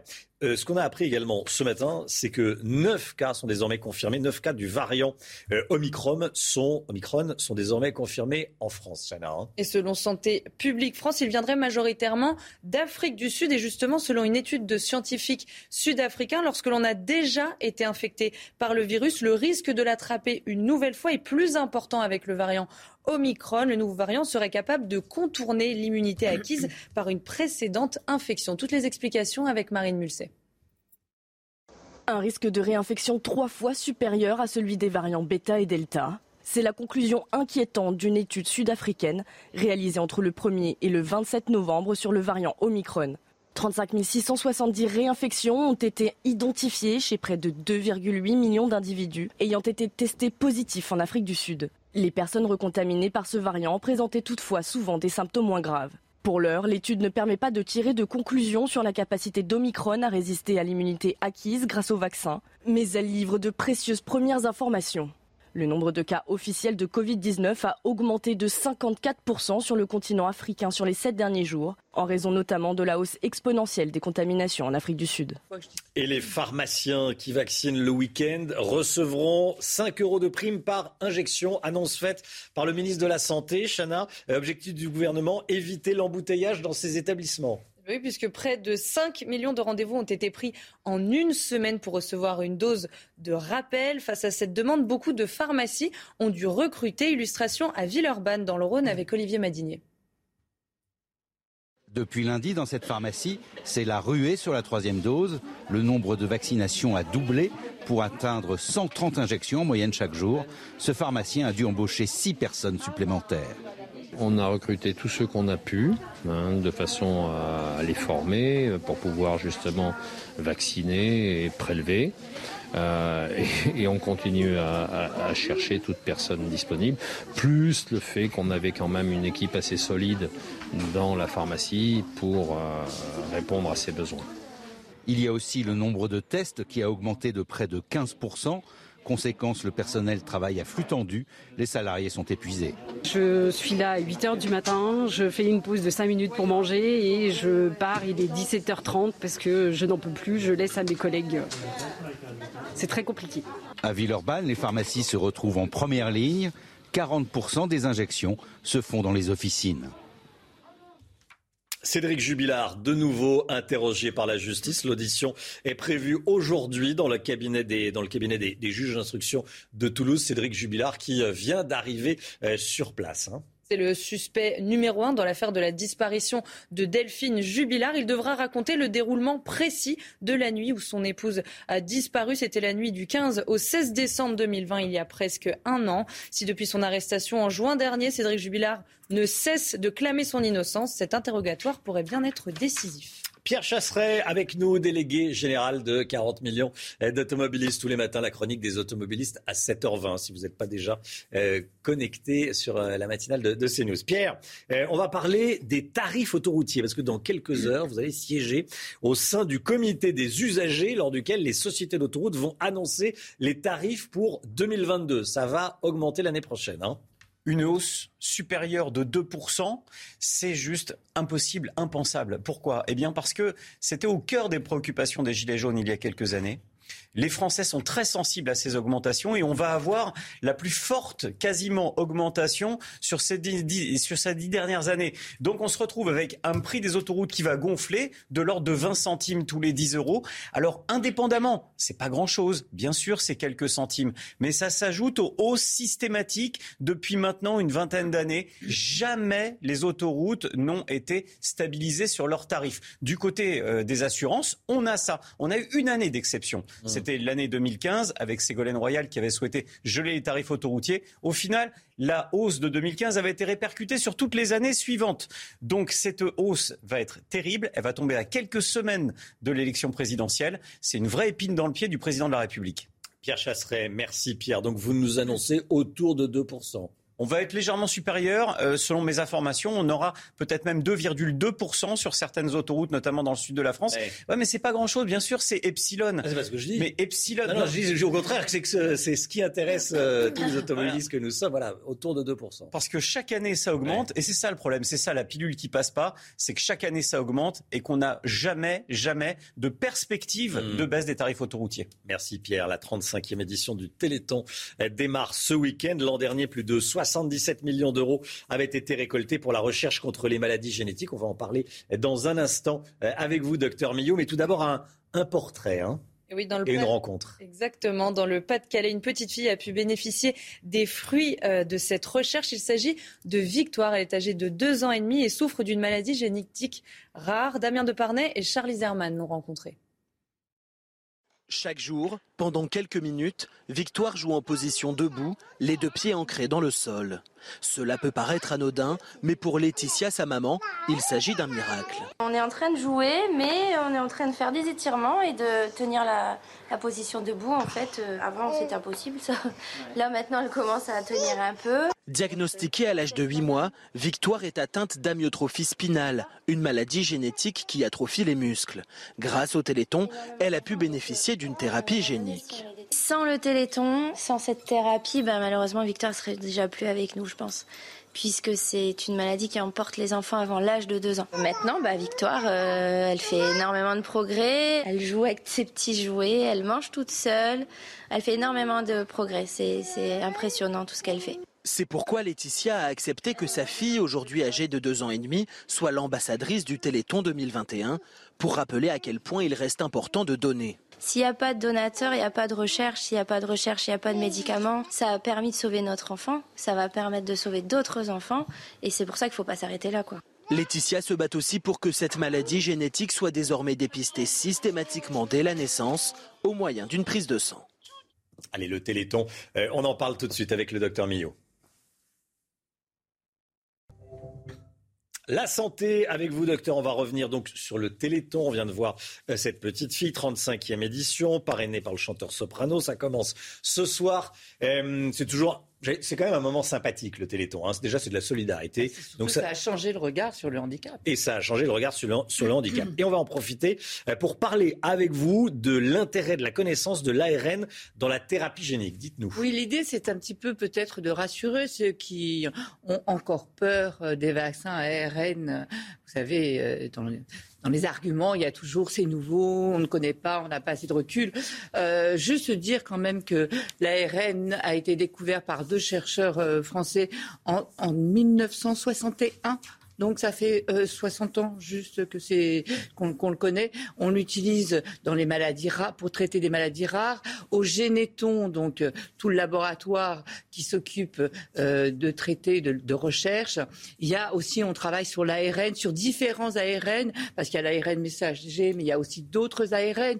Donc c'est utilisé en thérapie génique depuis très longtemps. Je vais vous montrer le nombre de projets qui sont en développement avec l'ARN. Regardez, euh, de nombreux projets qui vont utiliser l'ARN messager, 245 produits en développement pour euh, traiter des patients, 213 avec des ARN interférences et un autre type d'ARN, 188 avec des ARN anti-sang. Je vais vous donner quelques exemples de ces ARN. Alors on va faire un petit rappel une cellule, nos cellules, euh, une cellule, dans chaque cellule, un noyau, dans chaque noyau, notre patrimoine génétique, notre ADN, tout fonctionne avec des protéines, des commandes de protéines. Dans l'ADN, il y a toutes les, toutes les copies originales, enfin pas les copies, les originaux pour dire quelle va être la recette pour fabriquer une protéine, pour faire que vos muscles se contractent, que la couleur de vos yeux soit comme ça, que la qualité de vos cheveux soit comme ça. Donc voilà comment ça se passe. Et en fait, comme l'ADN, il peut pas sortir de la cellule, il va faire des photocopies, des ordres avec l'ARN, c'est ça l'ARN messager. C'est celui qui va aller transmettre la photocopie aux petites usines qui vont fabriquer vos beaux cheveux, vos yeux, etc., etc. Donc voilà comment ça se marche, ça marche dans mmh. une cellule. Et en fait, euh, là, on a mis au point, notamment, je vous ai dit que j'allais vous expliquer d'autres ARN. Je vais vous montrer aussi en image euh, des ARN anti-sens qui vont réparer, parce que souvent, quand il y a une maladie, c'est qu'il y a un bug sur une protéine. Regardez en haut. Donc vous avez l'ADN qui lui est dans le noyau.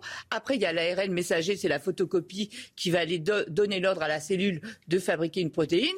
Quand il y a une maladie, la première ligne, c'est quand il y a une maladie, la protéine fabriquée, elle est défectueuse elle marche pas. Donc revenons à la petite euh, homéopathie du chêne, par exemple, qui sont les plus connues, où il y a euh, les muscles finalement ne fonctionnent plus. Donc c'est la protéine qui est défectueuse. Eh bien avec l'ARN antisens, un autre ARN, un autre type d'ARN, regardez, quand on injecte en violet l'ARN antisens, il va bloquer l'ARN qui avait bugué, qui faisait une mauvaise commande à l'usine, et hop, on n'aura pas cette protéine défectueuse.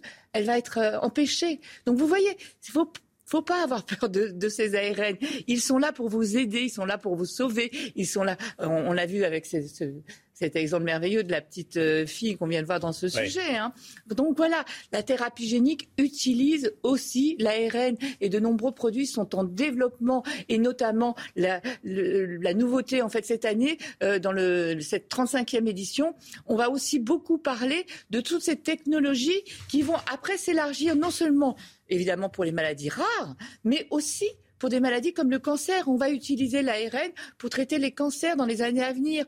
On aura énormément de produits à base de cet ARN, donc il ne faut plus avoir peur de l'ARN faut plus avoir peur de l'ARN, c'est votre conclusion. Et puis euh, le Téléthon, si vous voulez donner, le 36-37, hein, on commence à connaître depuis 35 ans, le 36-37 et téléthon.fr. Voilà, on fait, euh, on fait un don, c'est un grand moment de, solidarité. Euh, c'est toujours un bon moment, je trouve, c'est un moment de, de, de, joie. Ces enfants sont merveilleux. Voilà, merci Brigitte. 8h49, merci d'avoir choisi CNews pour démarrer cette journée. Dans un instant, c'est l'heure des pros avec Pascal Pro et tous ses invités. On se retrouve lundi matin, 5h55, avec Chana Lousteau, avec le docteur Brigitte Millot. Brigitte, on vous retrouve demain pour, à 10h. Hein, pour, à 10h euh, demain, oui. Bonjour, docteur Millot.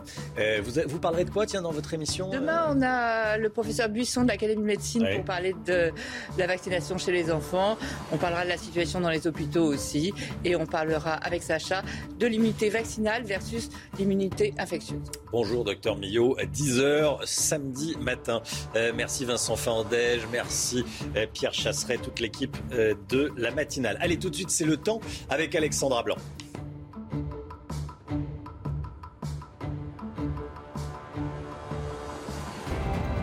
Tout de suite, Pascal Pro dans l'heure des pros.